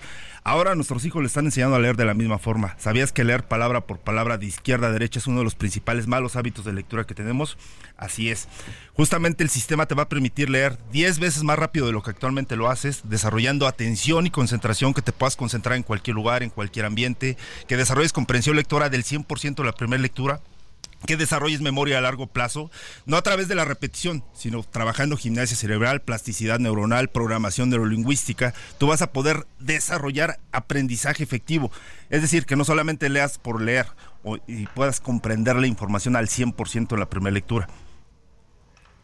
Eh, ¿Cualquiera puede aprender a leer más rápido? Así es. A partir de los nueve años, Sergio, puedes desarrollar este tipo de habilidades. El programa es, ideal para cualquier tipo de personas, profesionistas, amas de casa Muchas personas, por ejemplo, en, etapas de universidad, ya cuando estamos como profesionistas, médicos, abogados, tú que eres abogado, tu trabajo es leer, comprender, analizar, sintetizar e interpretar los textos. Tú como médico, pues las actualizaciones son constantes, la ciencia y la medicina no se queda, no se rezaga, se tiene que ir actualizando constantemente. Ya digamos como un contador que, por ejemplo, se tiene que mantener actualizado en leyes fiscales. Las leyes fiscales, eh, así que se tiene que actualizar por el tema del gobierno, de repente el gobierno nos mete leyes fiscales, pues a veces hasta dos, tres veces por, por año. Entonces, todas las actualizaciones es precisamente para que tú puedas provocarlas a través de la lectura. En México, El 92% de la gente no nos gusta leer, desgraciadamente. Estamos en penúltimo lugar a nivel internacional. No nos gusta la lectura. ¿Por qué? Porque entra pues muchas veces por temas obligados prácticamente, ¿no? Nos obligan a leer desde pequeños y por eso no nos gusta leer. El programa es ideal para cualquier persona desde los nueve años en adelante, puedes desarrollar este tipo de habilidades. Oye, ¿cuánto tiempo hay que entrenarse o estudiar o, participar en este programa? Justamente, bien como lo comentas, es un entrenamiento, un entrenamiento que en cuatro meses tú puedes desarrollar este tipo de habilidades. Es un programa muy divertido para los pequeños, muy lúdico para todas las personas, donde tú vas a desarrollar todo este tipo de habilidades. Solamente es una hora por semana para asistir al centro de capacitación, para hacer dos prácticas diarias con apoyo de un material técnico que te vamos a entregar y en cuatro, máximo ocho meses tú vas a desarrollar este tipo de habilidades. Desarrollar atención y concentración en cualquier lugar, en cualquier ambiente, desarrollo de comprensión lectora del 100% de la primera lectura y desarrollo de memoria a largo plazo. ¿Dónde se encuentran? Aquí estamos prácticamente abarcando toda la República Mexicana. El entrenamiento lo ofrecemos tanto en línea como presencial. Eh, puedes tomarlo presencial aquí en la Ciudad de México. Estamos en la colonia eh, Nápoles, estamos en San Ángel, estamos en Reforma Centro, estamos en Polanco, estamos en el Estado de México en satélite. Y estamos en las principales ciudades de la República Mexicana, en Monterrey, en Veracruz, en Ciudad de México, en Guadalajara. Eh, relativamente es muy fácil de tomar el entrenamiento. ¿Y a dónde se comunica la gente? Claro que sí, mira, ahorita estamos lanzando una preventa del buen fin, que se comuniquen ya sea llamada perdida, WhatsApp, eh, mensaje directo al 55 48 14 68 14, repito el teléfono 55 48 14 68 14, pidan información, es, eh, van a recibir ahorita un diagnóstico de lectura completamente gratis para todas las personas que se comuniquen al 55 48 14 68 14 van a conocer precisamente el por qué no les, no les gusta leer, por qué nos cuesta trabajo la lectura, que conozcan sus niveles de lectura, qué velocidad tienen, qué comprensión tienen y a partir de ahí, las personas van a conocer precisamente nuestro sistema por medio de una clase completamente gratuita. 55 48 14 68 14. Muy bien, pues Antonio Estrada Muciño, qué gusto como siempre verte y gracias por invitarnos a leer mejor. Claro que sí, leer mejor, capacitarte mejor, especializarte mejor, de una forma efectiva.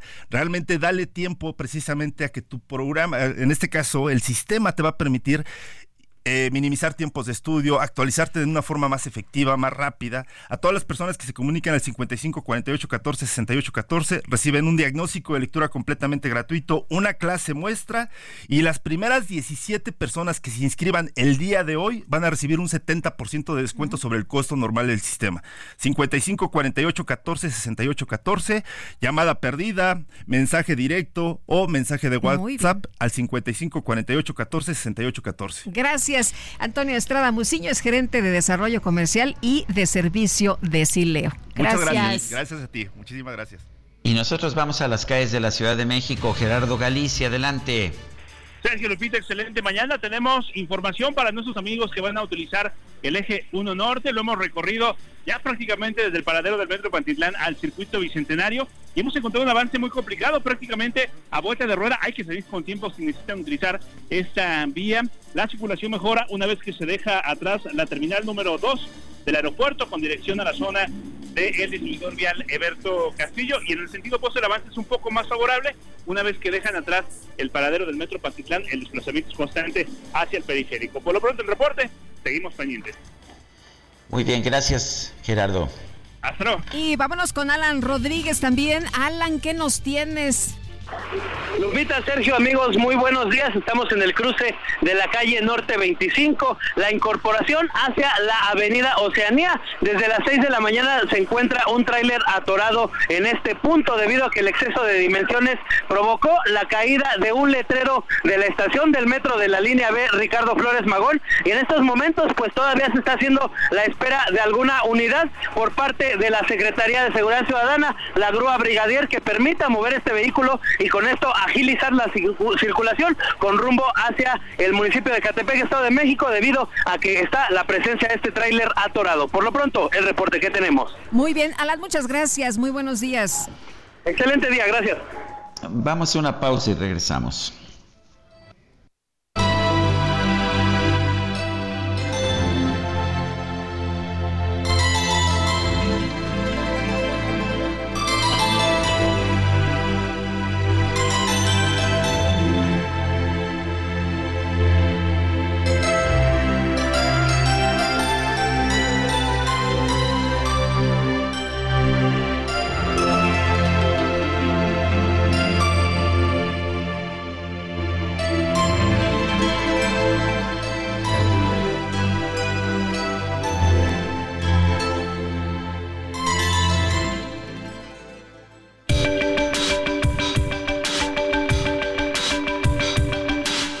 Sarmiento y Lupita Juárez quieren conocer tu opinión, tus comentarios o simplemente envía un saludo para ser más cálida esta mañana. Envía tus mensajes al WhatsApp 55 20 10 96 47.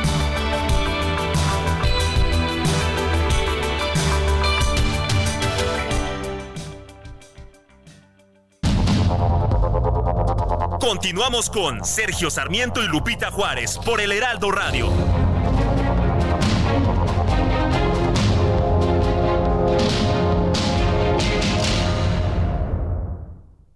Vive un mes lleno de ofertas exclusivas y dinamismo con Ford Escape híbrida. Estrénala a 24 meses sin intereses más seguro promocional. Visita a tu distribuidor Ford más cercano.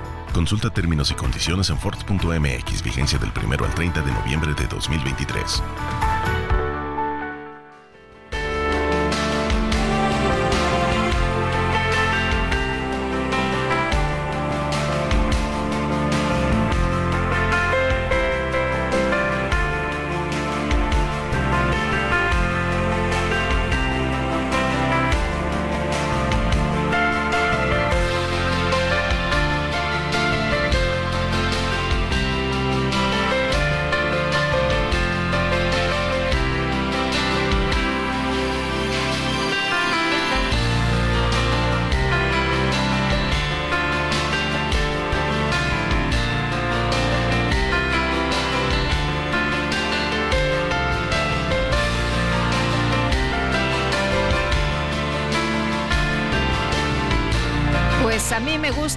En la lluvia.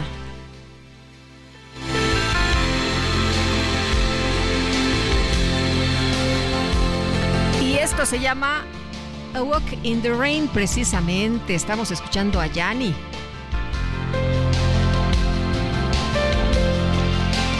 Tenemos mensajes de nuestro público. Bueno, nos dice Evelyn, muy buenos días, Sergio Lupita. No entiendo qué pasa con el Frente Amplio. Se le está apoyando y en vez de que estén cada día más unidos y colaborando, pues se andan peleando. Así nomás no vamos a lograr nada. No veo que avance, que tomen decisiones. Me desesperan. Y pues Salito no coopera, es lo que dice Evelyn. Bueno, y dice por otra parte otra persona, buenos días Lupita y Sergio, los sigo desde siempre y deseo que sigan teniendo mucho éxito. Me da mucho gusto que se acuerden de los antiguos y excelentes cantantes. Recuerden que los escuchamos mucha gente mayor y está bien alternar lo antiguo con lo contemporáneo, ojalá sea con más frecuencia y así todos contentos. Un abrazo fuerte, María Galván. No, bueno, de eso se trata, que estemos todos contentos. María, qué bueno que te gustó la música hoy. Buenos días en la política nada es coincidencia. La política es una porquería, es lo que dice Yuyo. Bueno, pues son las, las 9 de la mañana con cuatro minutos. Y tengo... Adelante, Sergio.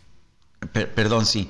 Bueno, Marcelo Ebrar acaba de compartir un texto que dice que le hizo llegar la Comisión de Honestidad y Justicia de Morena y bueno, entre otras cosas señala que se presenta evidencia de algunas prácticas indebidas cometidas por militantes contrarias a nuestros principios y a las normas estatutarias, por lo que esta comisión, en el marco de su normatividad, iniciará los procesos de sanción correspondientes. Esto es lo que está distribuyendo Marcelo Ebrar en su cuenta de X esta mañana. Bueno, y el presidente Andrés Manuel López Obrador anda muy contentote, como ha dicho ya en los últimos días, ¿no? Que está contentísimo después del presupuesto y dijo que estaba muy contentísimo también con este tema de, pues, cómo salieron las cosas para la elección de los eh, candidatos a las gubernaturas o precandidatos o como usted quiera llamarles, de la 4T. Y ahora también, pues, no dijo que está contentísimo, pero yo lo noto muy contento. Fíjate que dijo, siempre que vengo a Sinaloa me siento como en mi casa.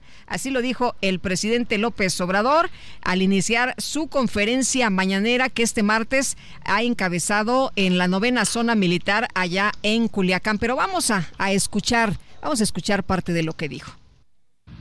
Y respeto, y me da muchísimo gusto estar aquí. Siempre que vengo a Sinaloa, me siento como en mi casa. Y tienen ustedes eh, la dicha de tener un buen gobernador en Sinaloa, Rubén Rocha, y eh, estamos trabajando de manera conjunta en beneficio del pueblo de Sinaloa. El programa para esta conferencia inicia precisamente con las palabras del gobernador, luego vamos a informar. Lo que dijo el presidente esta mañana previo a visitar por no una, ni dos, ni tres, ni cuatro, ni cinco, sino seis por eh, sexta ocasión Vadiraguato, en donde por cierto va a inaugurar la carretera a Guadalupe y Calvo y bueno, aseguró que admira al pueblo de Sinaloa pues es un pueblo bueno y trabajador. Esto lo que dijo el presidente, quien como usted escuchó, pues le dio un espaldarazo ahí al gobernador Rubén Mocha. Eh, Rubén eh, eh, Rocha, Moya, Rocha Moya. Ajá. Y bueno, pues dijo el pueblo de Sinaloa, siempre he dicho, es un pueblo muy bueno, me da gusto siempre estar aquí. Y bueno, pues ahí está, de nuevo estará en Badiraguato. Son las nueve de la mañana con siete minutos. Vamos con Alberto García, nos tiene información. Adelante, Alberto. Sergio Lupita, muy buenos días, con el gusto de saludarlos como siempre y hay una pregunta que quisiera hacerle a todos nuestros radioescuchas, saber qué piensan. ¿Están listos? ¿Cuál creen que sería la característica que más nos distingue a los mexicanos? Mm, lo primero que se me viene a la mente es que cuando se trata de sabor no tenemos límites porque somos capaces de hacer cosas deliciosas y más si es con los productos Lala. Pero también cuando se trata de apoyar somos incansables porque olvidamos las circunstancias, las diferencias e incluso las barreras. ¿Ustedes qué piensan? Porque en esta ocasión podemos unir estas dos grandes cualidades gracias a Lala y a Teletón. ¿Cómo? Sencillo, apoyando y compartiendo lo mejor de nosotros para impulsar a otros a romper sus propios límites y así seguir latiendo en un mismo corazón, demostrando una vez más que cuando se trata de apoyar y compartir, los mexicanos sabemos y sabemos hacerlo muy bien. Lala y Teletón en el corazón de todos los mexicanos. Que tengan un excelente martes. Gracias Alberto, también a ti, que tengas un gran martes. Son las 9 de la mañana con 8 minutos y ya la veo venir Guadalupe. Aquí está, aquí está, ya la micro, la micro deportiva. ¿Qué tenemos, Ramírez? ¿Qué tenemos?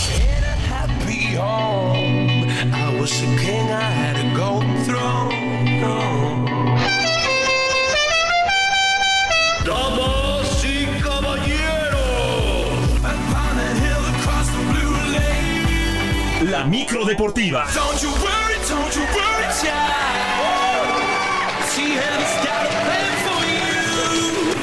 Querido Julio Romero, ¿cómo estás? Muy buenos días.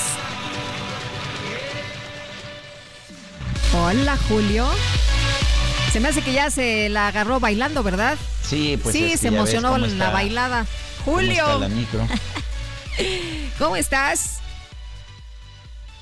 No, bueno, ya se la agarró desde el martes, la pachanga. No, hombre, pues está, está duro, sí.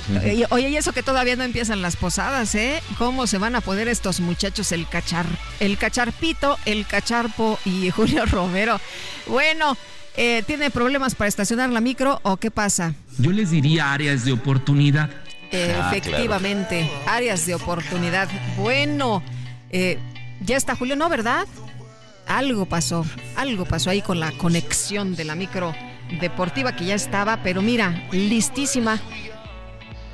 Bueno, pues uh, vamos, vamos con otros temas. Mientras tanto, la, la tarde de este viernes pasado, un grupo de alrededor de 40 personas, algunas de ellas embosadas, llevó a cabo una marcha en la ciudad universitaria y se dirigió a la torre de rectoría. Ahí lanzó petardos, bombas molotov, pintas.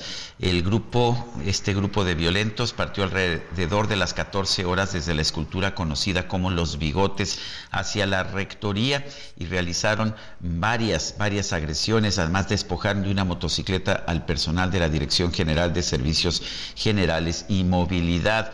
También agredieron a un conductor que circulaba en su vehículo por el circuito universitario. Un grupo de ocho encapuchados ingresó a la cafetería ubicada en la zona de las islas.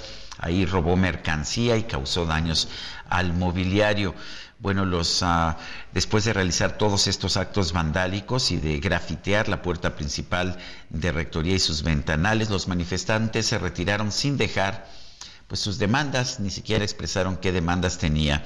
Eh, la Universidad Nacional está exhortando a la comunidad estudiantil a evitar este tipo de agresiones y reitera que todos los canales de comunicación están abiertos para escuchar sus peticiones y demandas. Esta es eh, la información que da a conocer la Universidad Nacional Autónoma de México.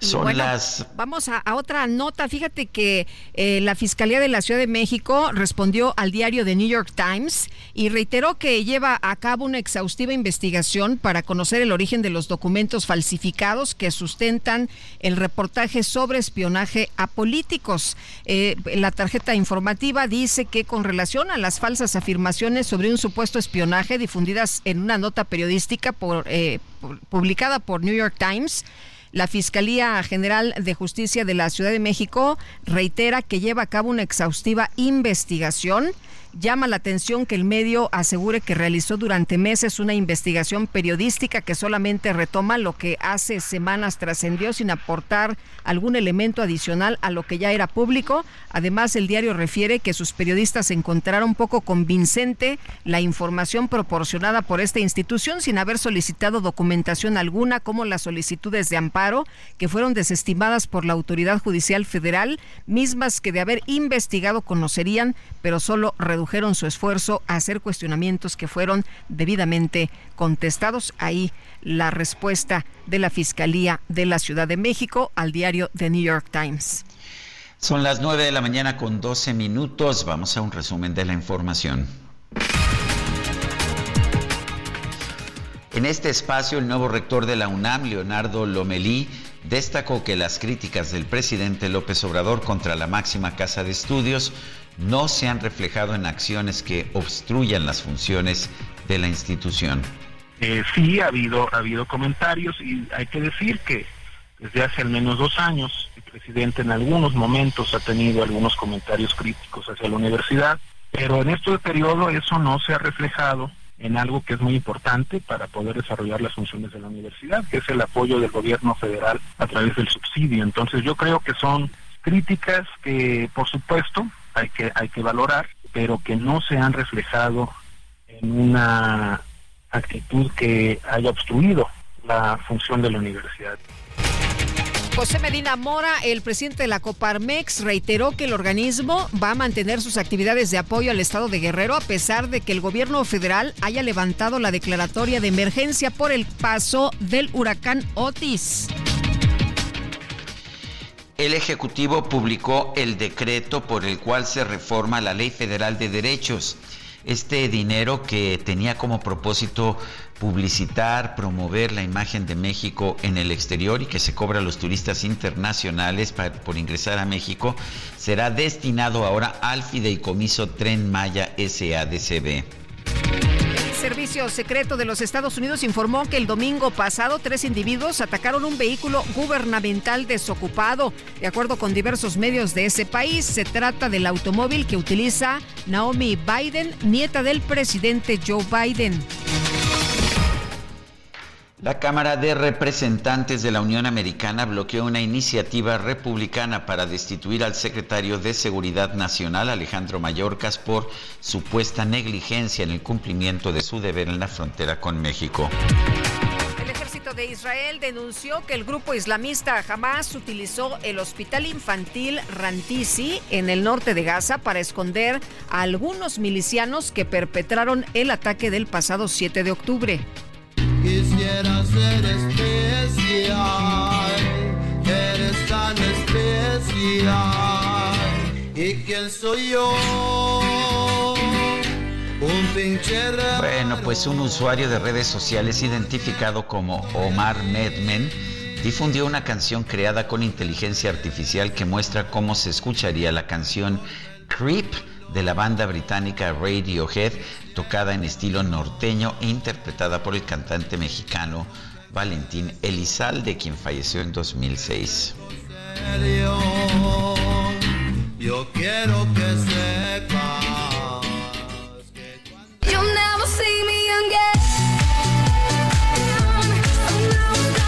Y ahora sí, ahora sí. Ahora sí. Ya está la micro deportiva. Julio Romero, ¿cómo te va? Muy buenos días. Bien, mi querida Lupita, Sergio, amigos del auditorio, qué placer saludarles. Nos habíamos estacionado en un pedazo, en un paso peatonal y no nos habíamos dado cuenta, pero ya nos movimos y ya estamos echando la lámina informativa esta mañana. Así es que arrancamos con información del fútbol femenil, porque quedaron listas, listas las semifinales del torneo de apertura en la Liga Femenil MX y habrá clásicos, par de clásicos del Nacional.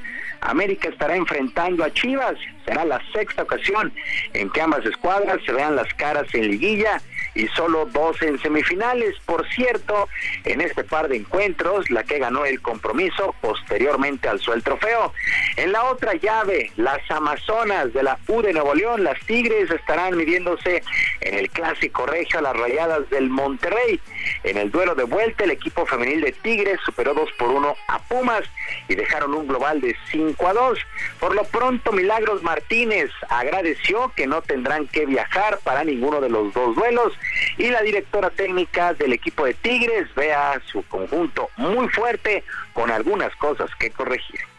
Evidentemente vamos a ser un equipo que va a proponer, que va a querer eh, ser protagonista eh, en el campo y evidentemente sabemos que eso conlleva un riesgo que es cuando se pierde el balón y, sobre eso trabajaremos. Y, la idea es, bueno, pues tocar ese tema y tocar también otros, otros aspectos para, para que lleguemos a la competición pues de la mejor manera posible. Bastante atractivas las semifinales, América contra Chivas y Tigres frente a Monterrey, Liga Femenil MX. Por su parte, las rayadas dejaron en el camino al conjunto de Juárez. Y bajo las órdenes del técnico Jaime Lozano, la selección mexicana de fútbol arrancó con su preparación para lo que será el duelo contra Honduras el próximo viernes y correspondiente a los cuartos de final de la Nations League en la CONCACAF con el equipo ya se integró el atacante del América Julián Quiñones y esperan el arribo de jugadores que militan en Europa como Santiago Jiménez, Edson Álvarez, Irving Lozano, Orbelín Pineda, Gerardo Artiaga y Luis Chávez. El compromiso, hay que recordarlo, es más que importante, ya que se está buscando el boleto a la Copa América del próximo año a jugarse en los Estados Unidos y a donde están invitados los cuatro primeros del área de la CONCACAF.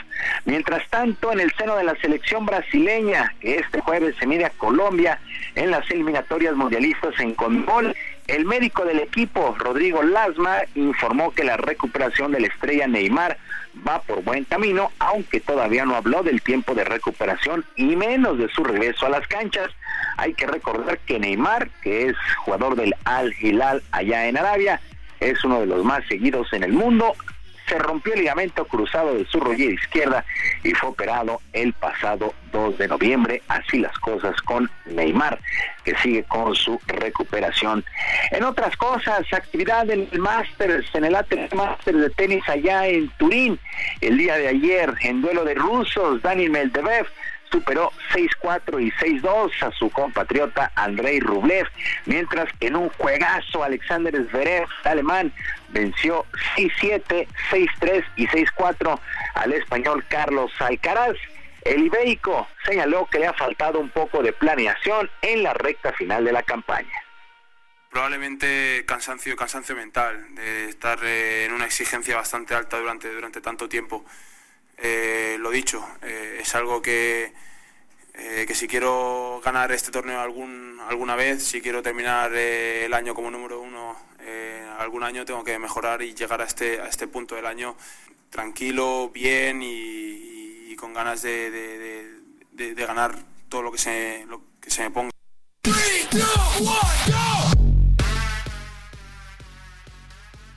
Y en estos momentos el danés Jorge Rung, 2 por 1 sobre Estefano Tsitsipas.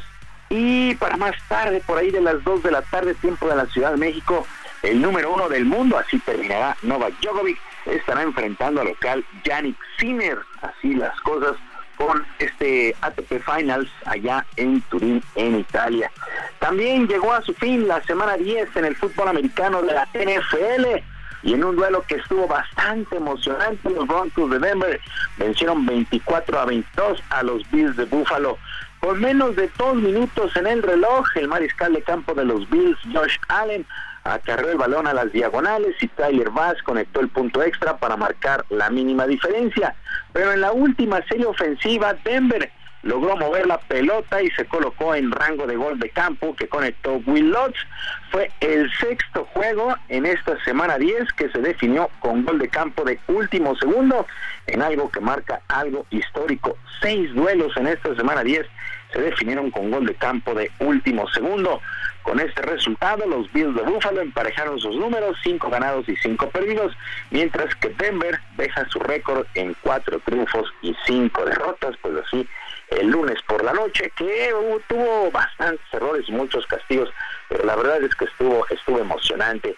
Y los Diablos Rojos ya tienen manager para la próxima temporada de la Liga Mexicana de Béisbol, en una ceremonia donde estuvieron presentes el presidente ejecutivo Otón Díaz, Jorge del Valle, gerente deportivo, y el director deportivo Miguel Ojeda. Se anunció al estadounidense Lorenzo Bandi como nuevo timonel en sustitución de Víctor Mojorques. Lorenzo Bandi fue una estrella del equipo en la década de los 80 y ha dirigido a generales de Durango y Pericos de Puebla. Se dijo muy agradecido de regresar al equipo de sus amores, al que él considera uno de los más importantes de la pelota en nuestro país. Estamos hablando de una organización que tiene una historia muy, muy arriba en béisbol mexicano. Un equipo que tiene más, campeones, más campeones en la Liga Mexicana un equipo que, pues muchos dicen, son los Yankees, son los Yankees del béisbol mexicano. Entonces, uh, y todos saben los Yankees allá en Estados Unidos, qué valor tiene ese, esa organización.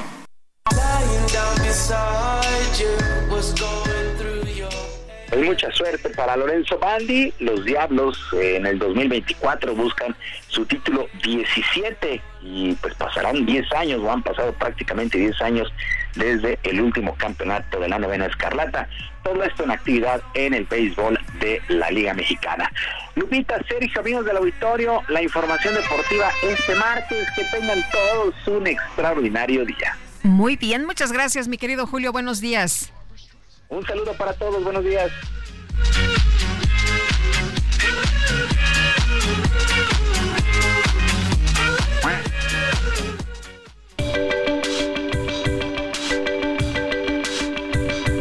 Para Lupita Juárez, tu opinión es importante. Síguela en arroba Lupita Juárez H.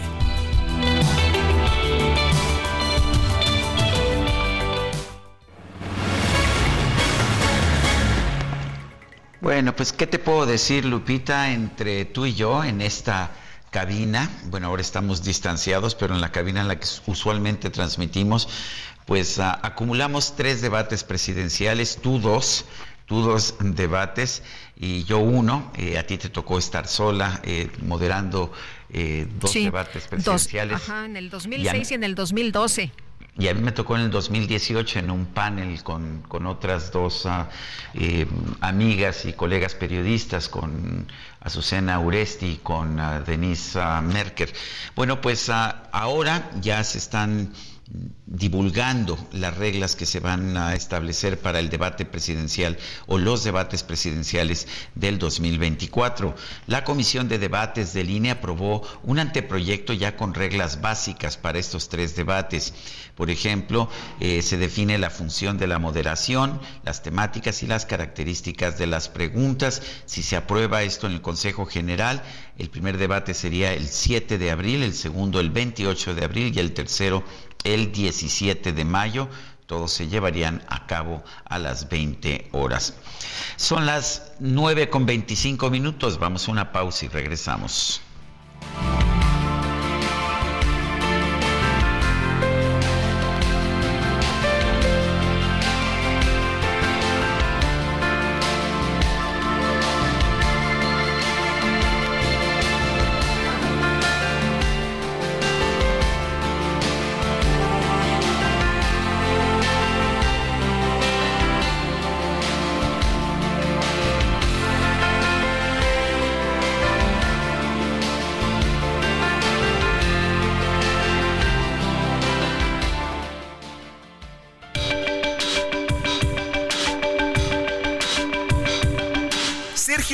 Y Lupita Juárez quieren conocer tu opinión, tus comentarios o simplemente envía un saludo para ser más cálida esta mañana.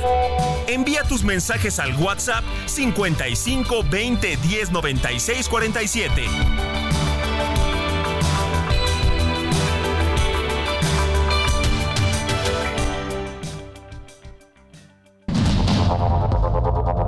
Continuamos con Sergio Sarmiento y Lupita Juárez por el Heraldo Radio.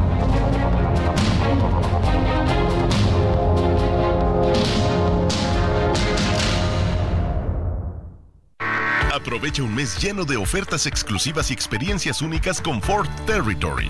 Estrénala a 24 meses con tasa de 9.99% y seguro sin costo. Visita a tu distribuidor Ford más cercano. Consulta términos y condiciones en Ford.mx, vigencia del 1 al 30 de noviembre de 2023. Gastrolab. Historia, recetas, materia prima y un sinfín de cosas que a todos nos interesan. Hola amigos del Heraldo Radio, soy el chef Israel Arechiga de Gastrolab y hoy traigo una receta diferente, un poco más compleja, pero que es muy versátil sobre todo para estas cenas de fin de año, para noviembre, diciembre, ya que tiene una versatilidad muy particular que es rellenar pimientos de piquillo, estos pimientos triangulares pequeños muy típicos de Navarra, de España, y que también en México los podemos encontrar en su variante peruana, y que se rellenan con una base de bechamel y se puede cambiar el resto del relleno como uno quiera. Puede ser con verdura, puede ser con hongos, con pato o en este caso va a ser con una variante de camarón. Los ingredientes para la bechamel son 50 gramos de mantequilla, 50 gramos de harina, 600 mililitros de leche, una cebolla picada que no esté muy grande, sino puede ser media pieza, un poquito de pimienta blanca y sal. Después para los pimientos necesitamos 10 piezas de piquillos, 200 gramos de camarones, 200 gramos de pescado, 2 piezas de jitomate, media cebolla picada, aceite de oliva y sal.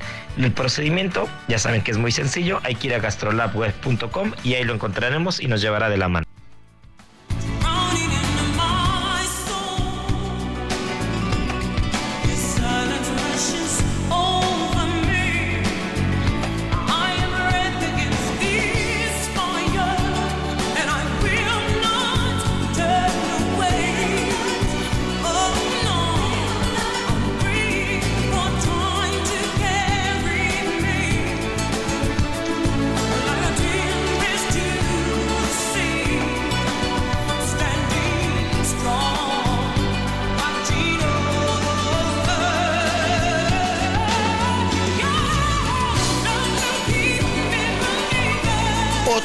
De la música de Yanni, esto se llama Love is All, el amor es todo y pues qué te puedo decir Guadalupe, si el amor es todo, pues démosle la bienvenida, ¿no?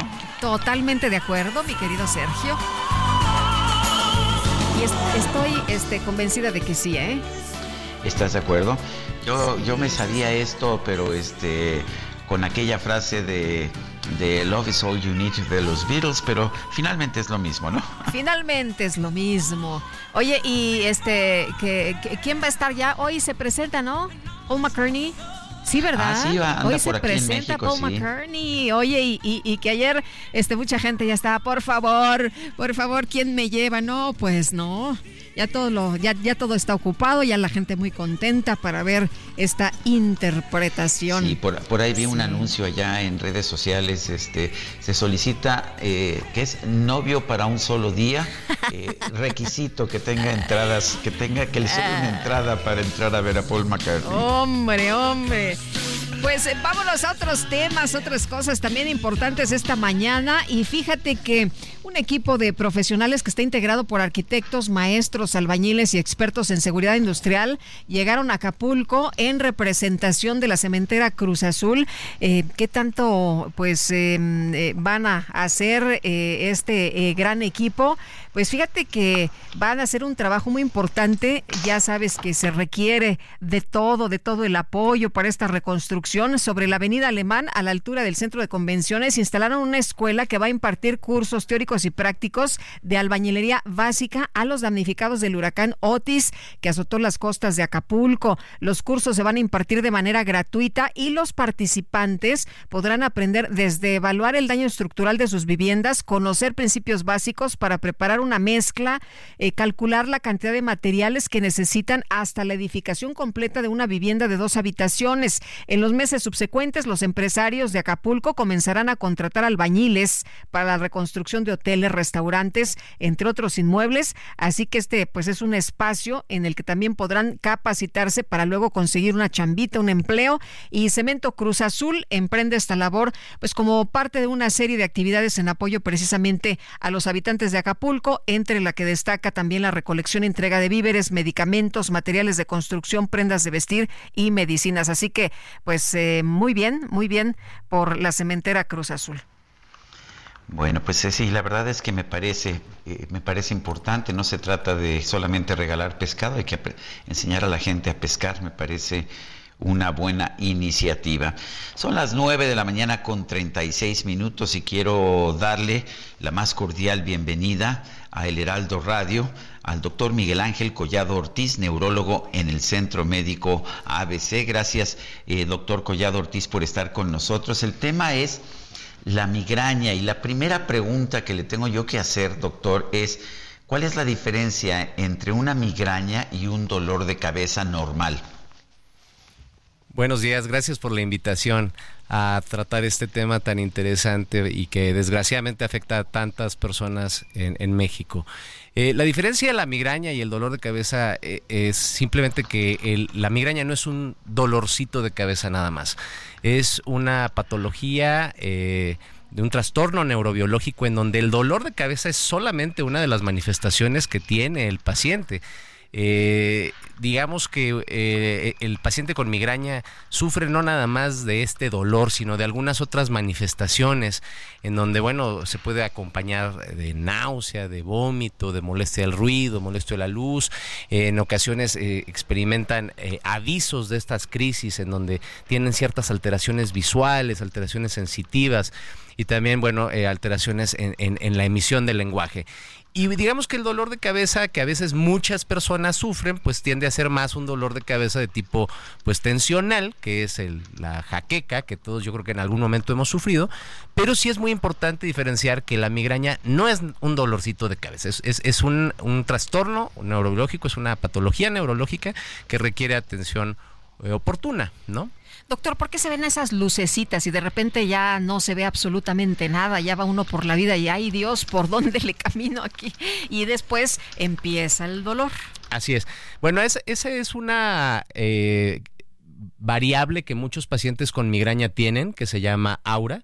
Es un aviso, es una fase en donde experimentan estas alteraciones visuales, alteraciones sensitivas y alteraciones del lenguaje por cambios que se dan a nivel de la corteza cerebral. ¿sí? Digamos que esas neuronas de esas zonas empiezan a disfuncionar y entonces el paciente empieza a experimentar esta sintomatología en muchas ocasiones previo al evento migrañoso, pero también a veces a la par del dolor. Es importante considerar que este tipo de, de fenómeno llamado aura eh, puede durar pues más de cinco minutos y habitualmente dura menos de una hora y tiene un carácter reversible, es decir, desaparece. Y después pues ya viene la fase dolorosa en el paciente. ¿Hay alguna causa? Yo nunca he podido saber si hay una causa específica para la migraña. Eh, realmente eh, siempre es una pregunta muy interesante. sabemos que hay cierta predisposición, es decir, la gente que, por ejemplo, tiene familiares con migraña, papá, mamá, abuelo, hermanos, eh, tienen mayor eh, propensión a sufrir eventos migrañosos. Eh, causa, bueno, causa realmente es una serie de cambios bioquímicos a nivel del cerebro, en donde hay una liberación de, de diversas sustancias inflamatorias y, bueno, por ahí unos neuropéptidos que ocasionan algún aspecto inflamatorio en terminaciones nerviosas y estos generan también cambios a nivel vascular y eso es lo que le genera el dolor de cabeza al paciente. Doctor, si tomo un vinillo tinto con chocolate de postre, ¿eso me, detona la migraña? No forzosamente, algunos pacientes eh, pueden llegar a tomarse ese vino y no les va a dar dolor de cabeza y a lo mejor se toman ese chocolatito y les va a estallar. Es decir, eh, no todos los pacientes, son, hay, hay lo que nosotros llamamos gatillos. Los gatillos más frecuentes, pues el principal es el estrés, desgraciadamente. Y no por eso estamos hablando de que sea un tema emocional, sino el estrés es el principal gatillo. En segundo lugar entra el aspecto hormonal. ¿Sí? Es también por eso que es más frecuente la migraña en, mujeres, 3 a 1 en relación a, con, los hombres. Eh, factores alimenticios, siempre es bien importante, ¿no? Hay, hay, pacientes que dejan de comer y además de tener el dolor de cabeza, pues ahora la pasan muy mal porque pues ya no tienen, este, ya no pueden comer, ya no pueden comerse su chocolatito, su vino tinto, exactamente. Entonces, no, yo creo que el paciente tiene que identificar cuál es el alimento que le va a desencadenar el dolor de cabeza y en base a eso, pues tratar de omitir pero también hay otros factores como el desvelo, el ayuno, el ayuno prolongado, la deshidratación, ¿no? Eh, doctor, la, eh, ¿qué, hace uno cuando tiene migraña? ¿Qué se toma uno o qué tiene uno que hacer? Bueno, yo creo que eh, es, es, muy importante, primero, antes que otra cosa, acudir pues con algún mejor, con un especialista para que pueda ser bien diagnosticado esto, dos, llevado de la mano en base a un tratamiento eh, eh, de ruptura para las, las, crisis. Cuando los pacientes sufren crisis hay diversos tratamientos que se pueden este, implementar para tratar de sacar lo más rápido posible al paciente de la crisis, volverlo a reintegrar a sus actividades, es decir, que no repercute en su funcionalidad eh, y bueno, también valorar la opción de tratamientos preventivos, esto con el fin de disminuir la frecuencia, la intensidad de los eventos y mejorar la respuesta analgésica. Es muy importante tratar de eh, concientizar a la población de que al máximo se evite el abuso de analgésicos. El abuso de analgésicos puede llegar a empeorar estos dolores de cabeza, es decir, cronificarlos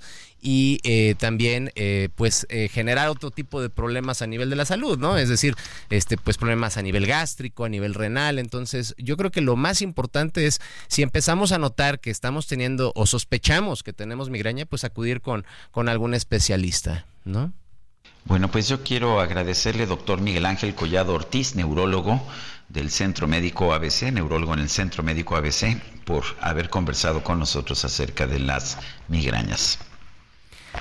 Al contrario, muchas gracias a ustedes y bueno, pues eh, invitar a la gente que si sufren dolor de cabeza, por favor no lo dejen pasar, traten de acudir con algún especialista. Nosotros ahí en el centro médico a veces pues, estamos eh, conformados en un centro de neurociencias y bueno, eh, siempre es, es importante tratar de darles la mejor atención posible y que la gente pueda estar lo más controlada del dolor de cabeza y que no repercuta en su vida y en sus actividades diarias. Muchas gracias. Gracias, doctor. Muy buenos días.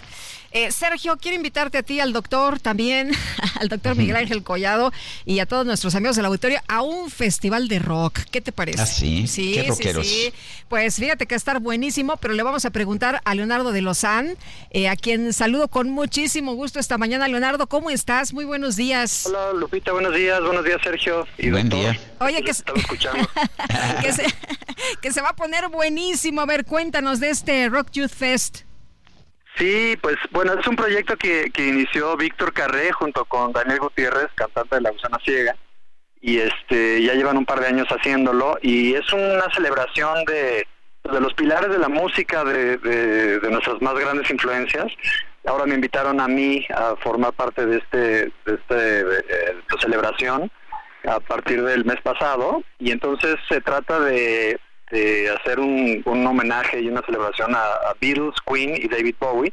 En este caso a mí me toca la parte de David Bowie, pero también hacemos colaboraciones durante el show y pues es muy divertido porque son canciones que nos han marcado a todos, eh, que nos han influenciado, que nos han hecho llorar, reír, eh, conmovernos, en fin, son, son los pilares de la música, como digo, y sobre todo del rock. Entonces para toda la gente que, que es fan de esto, es un show familiar además, pues para toda la familia.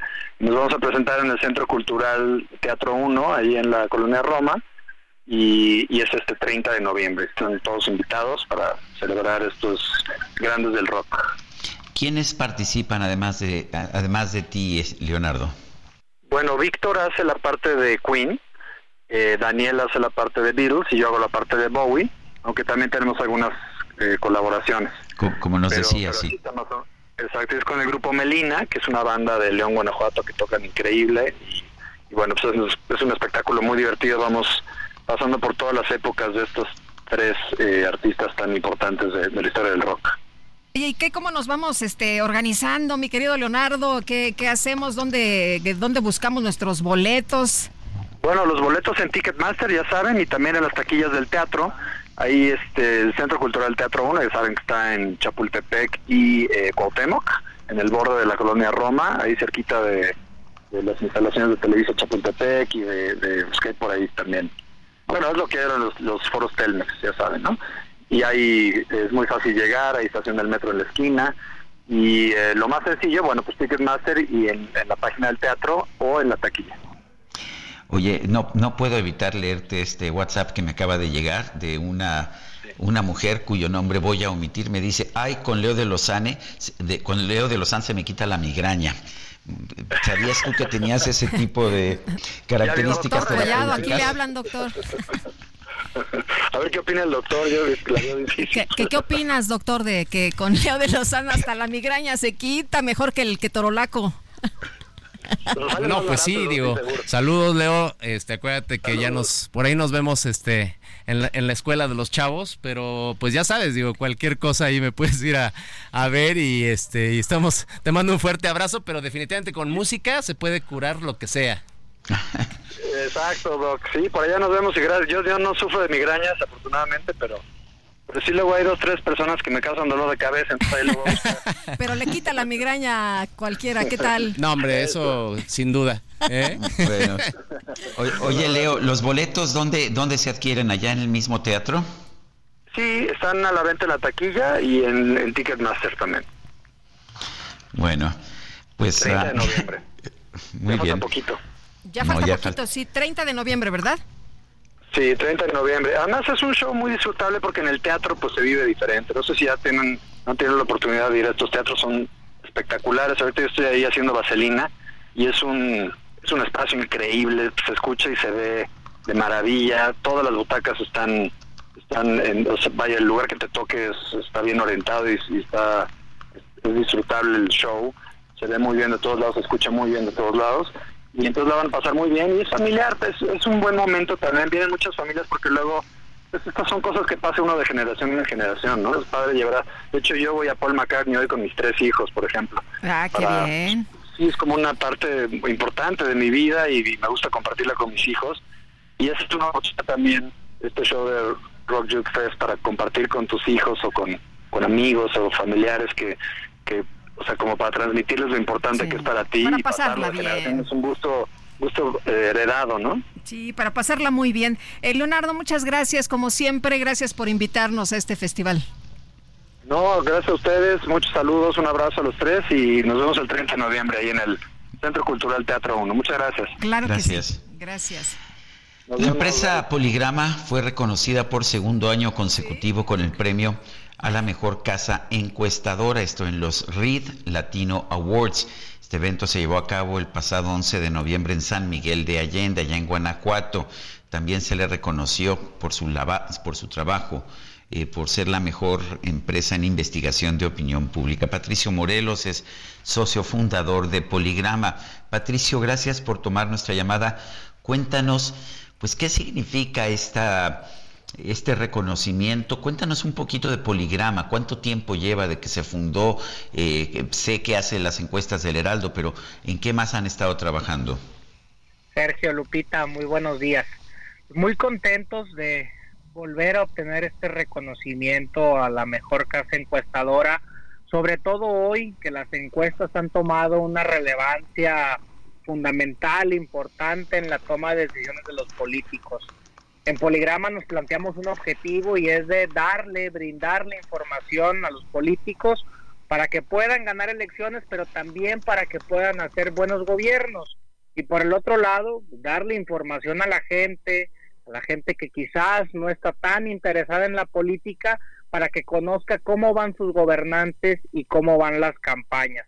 Poligrama es una empresa eh, reciente dentro de lo que cabe, tenemos aproximadamente 6, 7 años trabajando en temas de investigación y muy contento con los resultados que nos ha permitido trabajar en México, en Costa Rica, en Guatemala, en Ecuador, en República Dominicana, en distintos países gracias a la confianza de nuestros clientes. Eh, Patricio, ahora ustedes nos presentan las fotografías del momento y eso es bien interesante, ¿no? Ir leyendo pues lo que está pasando, cómo se está conformando el tablero en, lo electoral, cómo se está viendo el desarrollo, por ejemplo, en todas las encuestas que nos has presentado, pues de, de cómo van los candidatos y eso siempre pues llama mucho la atención. Sí, justo ahora que viene el proceso electoral más grande en la historia del país, pues imagínate la cantidad de información que habrá para la gente, ¿no? Y que el ciudadano pueda ir sabiendo cómo van sus candidatos a alcaldes, a gobernadores, a la presidencia de la República, por supuesto, en los puestos legislativos, pues es importante y por eso el compromiso siempre con la información, siempre con la verdad, pues siempre con hacer el trabajo más profesional posible. Patricio, vemos constantemente encuestas que a veces nos ofrecen eh, cifras diferentes, resultados diferentes. Entiendo que parte del problema es la metodología, cada quien usa metodologías distintas. Parte del problema pues, es que la opinión pública es difícil de medir. ¿Cuál es, ¿Qué nos puedes decir del trabajo de Poligrama? ¿Por qué es bueno? ¿Por qué se distingue de otros? Eh, en Poligrama nos hemos planteado utilizar diferentes métodos de medición, encuestas telefónicas, encuestas de campo, que son las que son casa por casa. También hemos empezado a trabajar algunos temas de mediciones en lo digital, pero aquí yo sí dejaría un mensaje muy claro y es que hay dos tipos de encuestas, ¿no? Las encuestas que buscan dotar de información, que buscan decir la verdad, medir el pulso ciudadano y las que tienen el objetivo de tratar de influir en la opinión de la gente para que tomen una decisión u otra, ¿no? Por eso es importante siempre ver quiénes están detrás, cuál es el objetivo, cuál es la reputación, cuáles son los resultados previos y a partir de ahí poder distinguir y ver, bueno, qué información le damos más importancia que a otra. Bueno, pues eh, yo quiero agradecerte, Patricio Morelos, socio fundador de Poligrama, esta conversación. Muchísimas gracias y muy buenos días. Buenos días. Vamos a un resumen.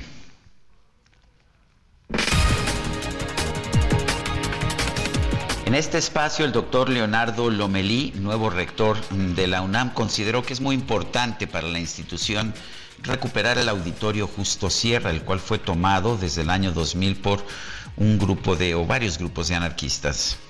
Yo creo que es muy importante que podamos eh, recuperar el auditorio para las funciones de la universidad.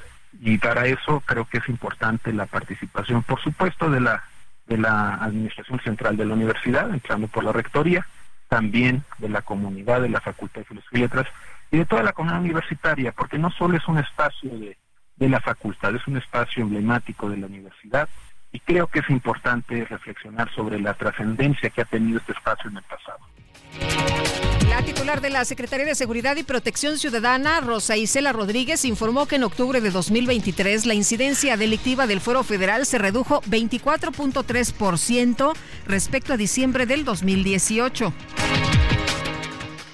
El Consejo Nacional para Prevenir la Discriminación lamentó la muerte del magistrado Jesús Ociel Baena Saucedo y de su pareja Dorian Daniel Nieves condenó cualquier tipo de agresión y discriminación, sea por motivos de orientación sexual o de identidad de género. La adolescente Azahara Aileen N. de 14 años fue condenada a tres años de internamiento por el homicidio de su compañera de escuela Norma Lisbeth durante una pelea registrada el pasado 21 de febrero afuera de una secundaria en Teotihuacán, en el Estado de México.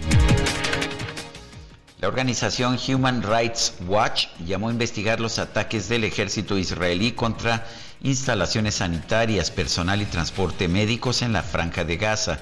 Dijo que podrían constituir crímenes de guerra. El ejército israelí dio a conocer que tomó el control de edificios gubernamentales del movimiento islamista palestino, jamás esto en la frontera de Gaza. Se nos acabó el tiempo, Guadalupe. Pues vámonos entonces, que la pasen todos muy bien. Hasta mañana, gracias de todo corazón.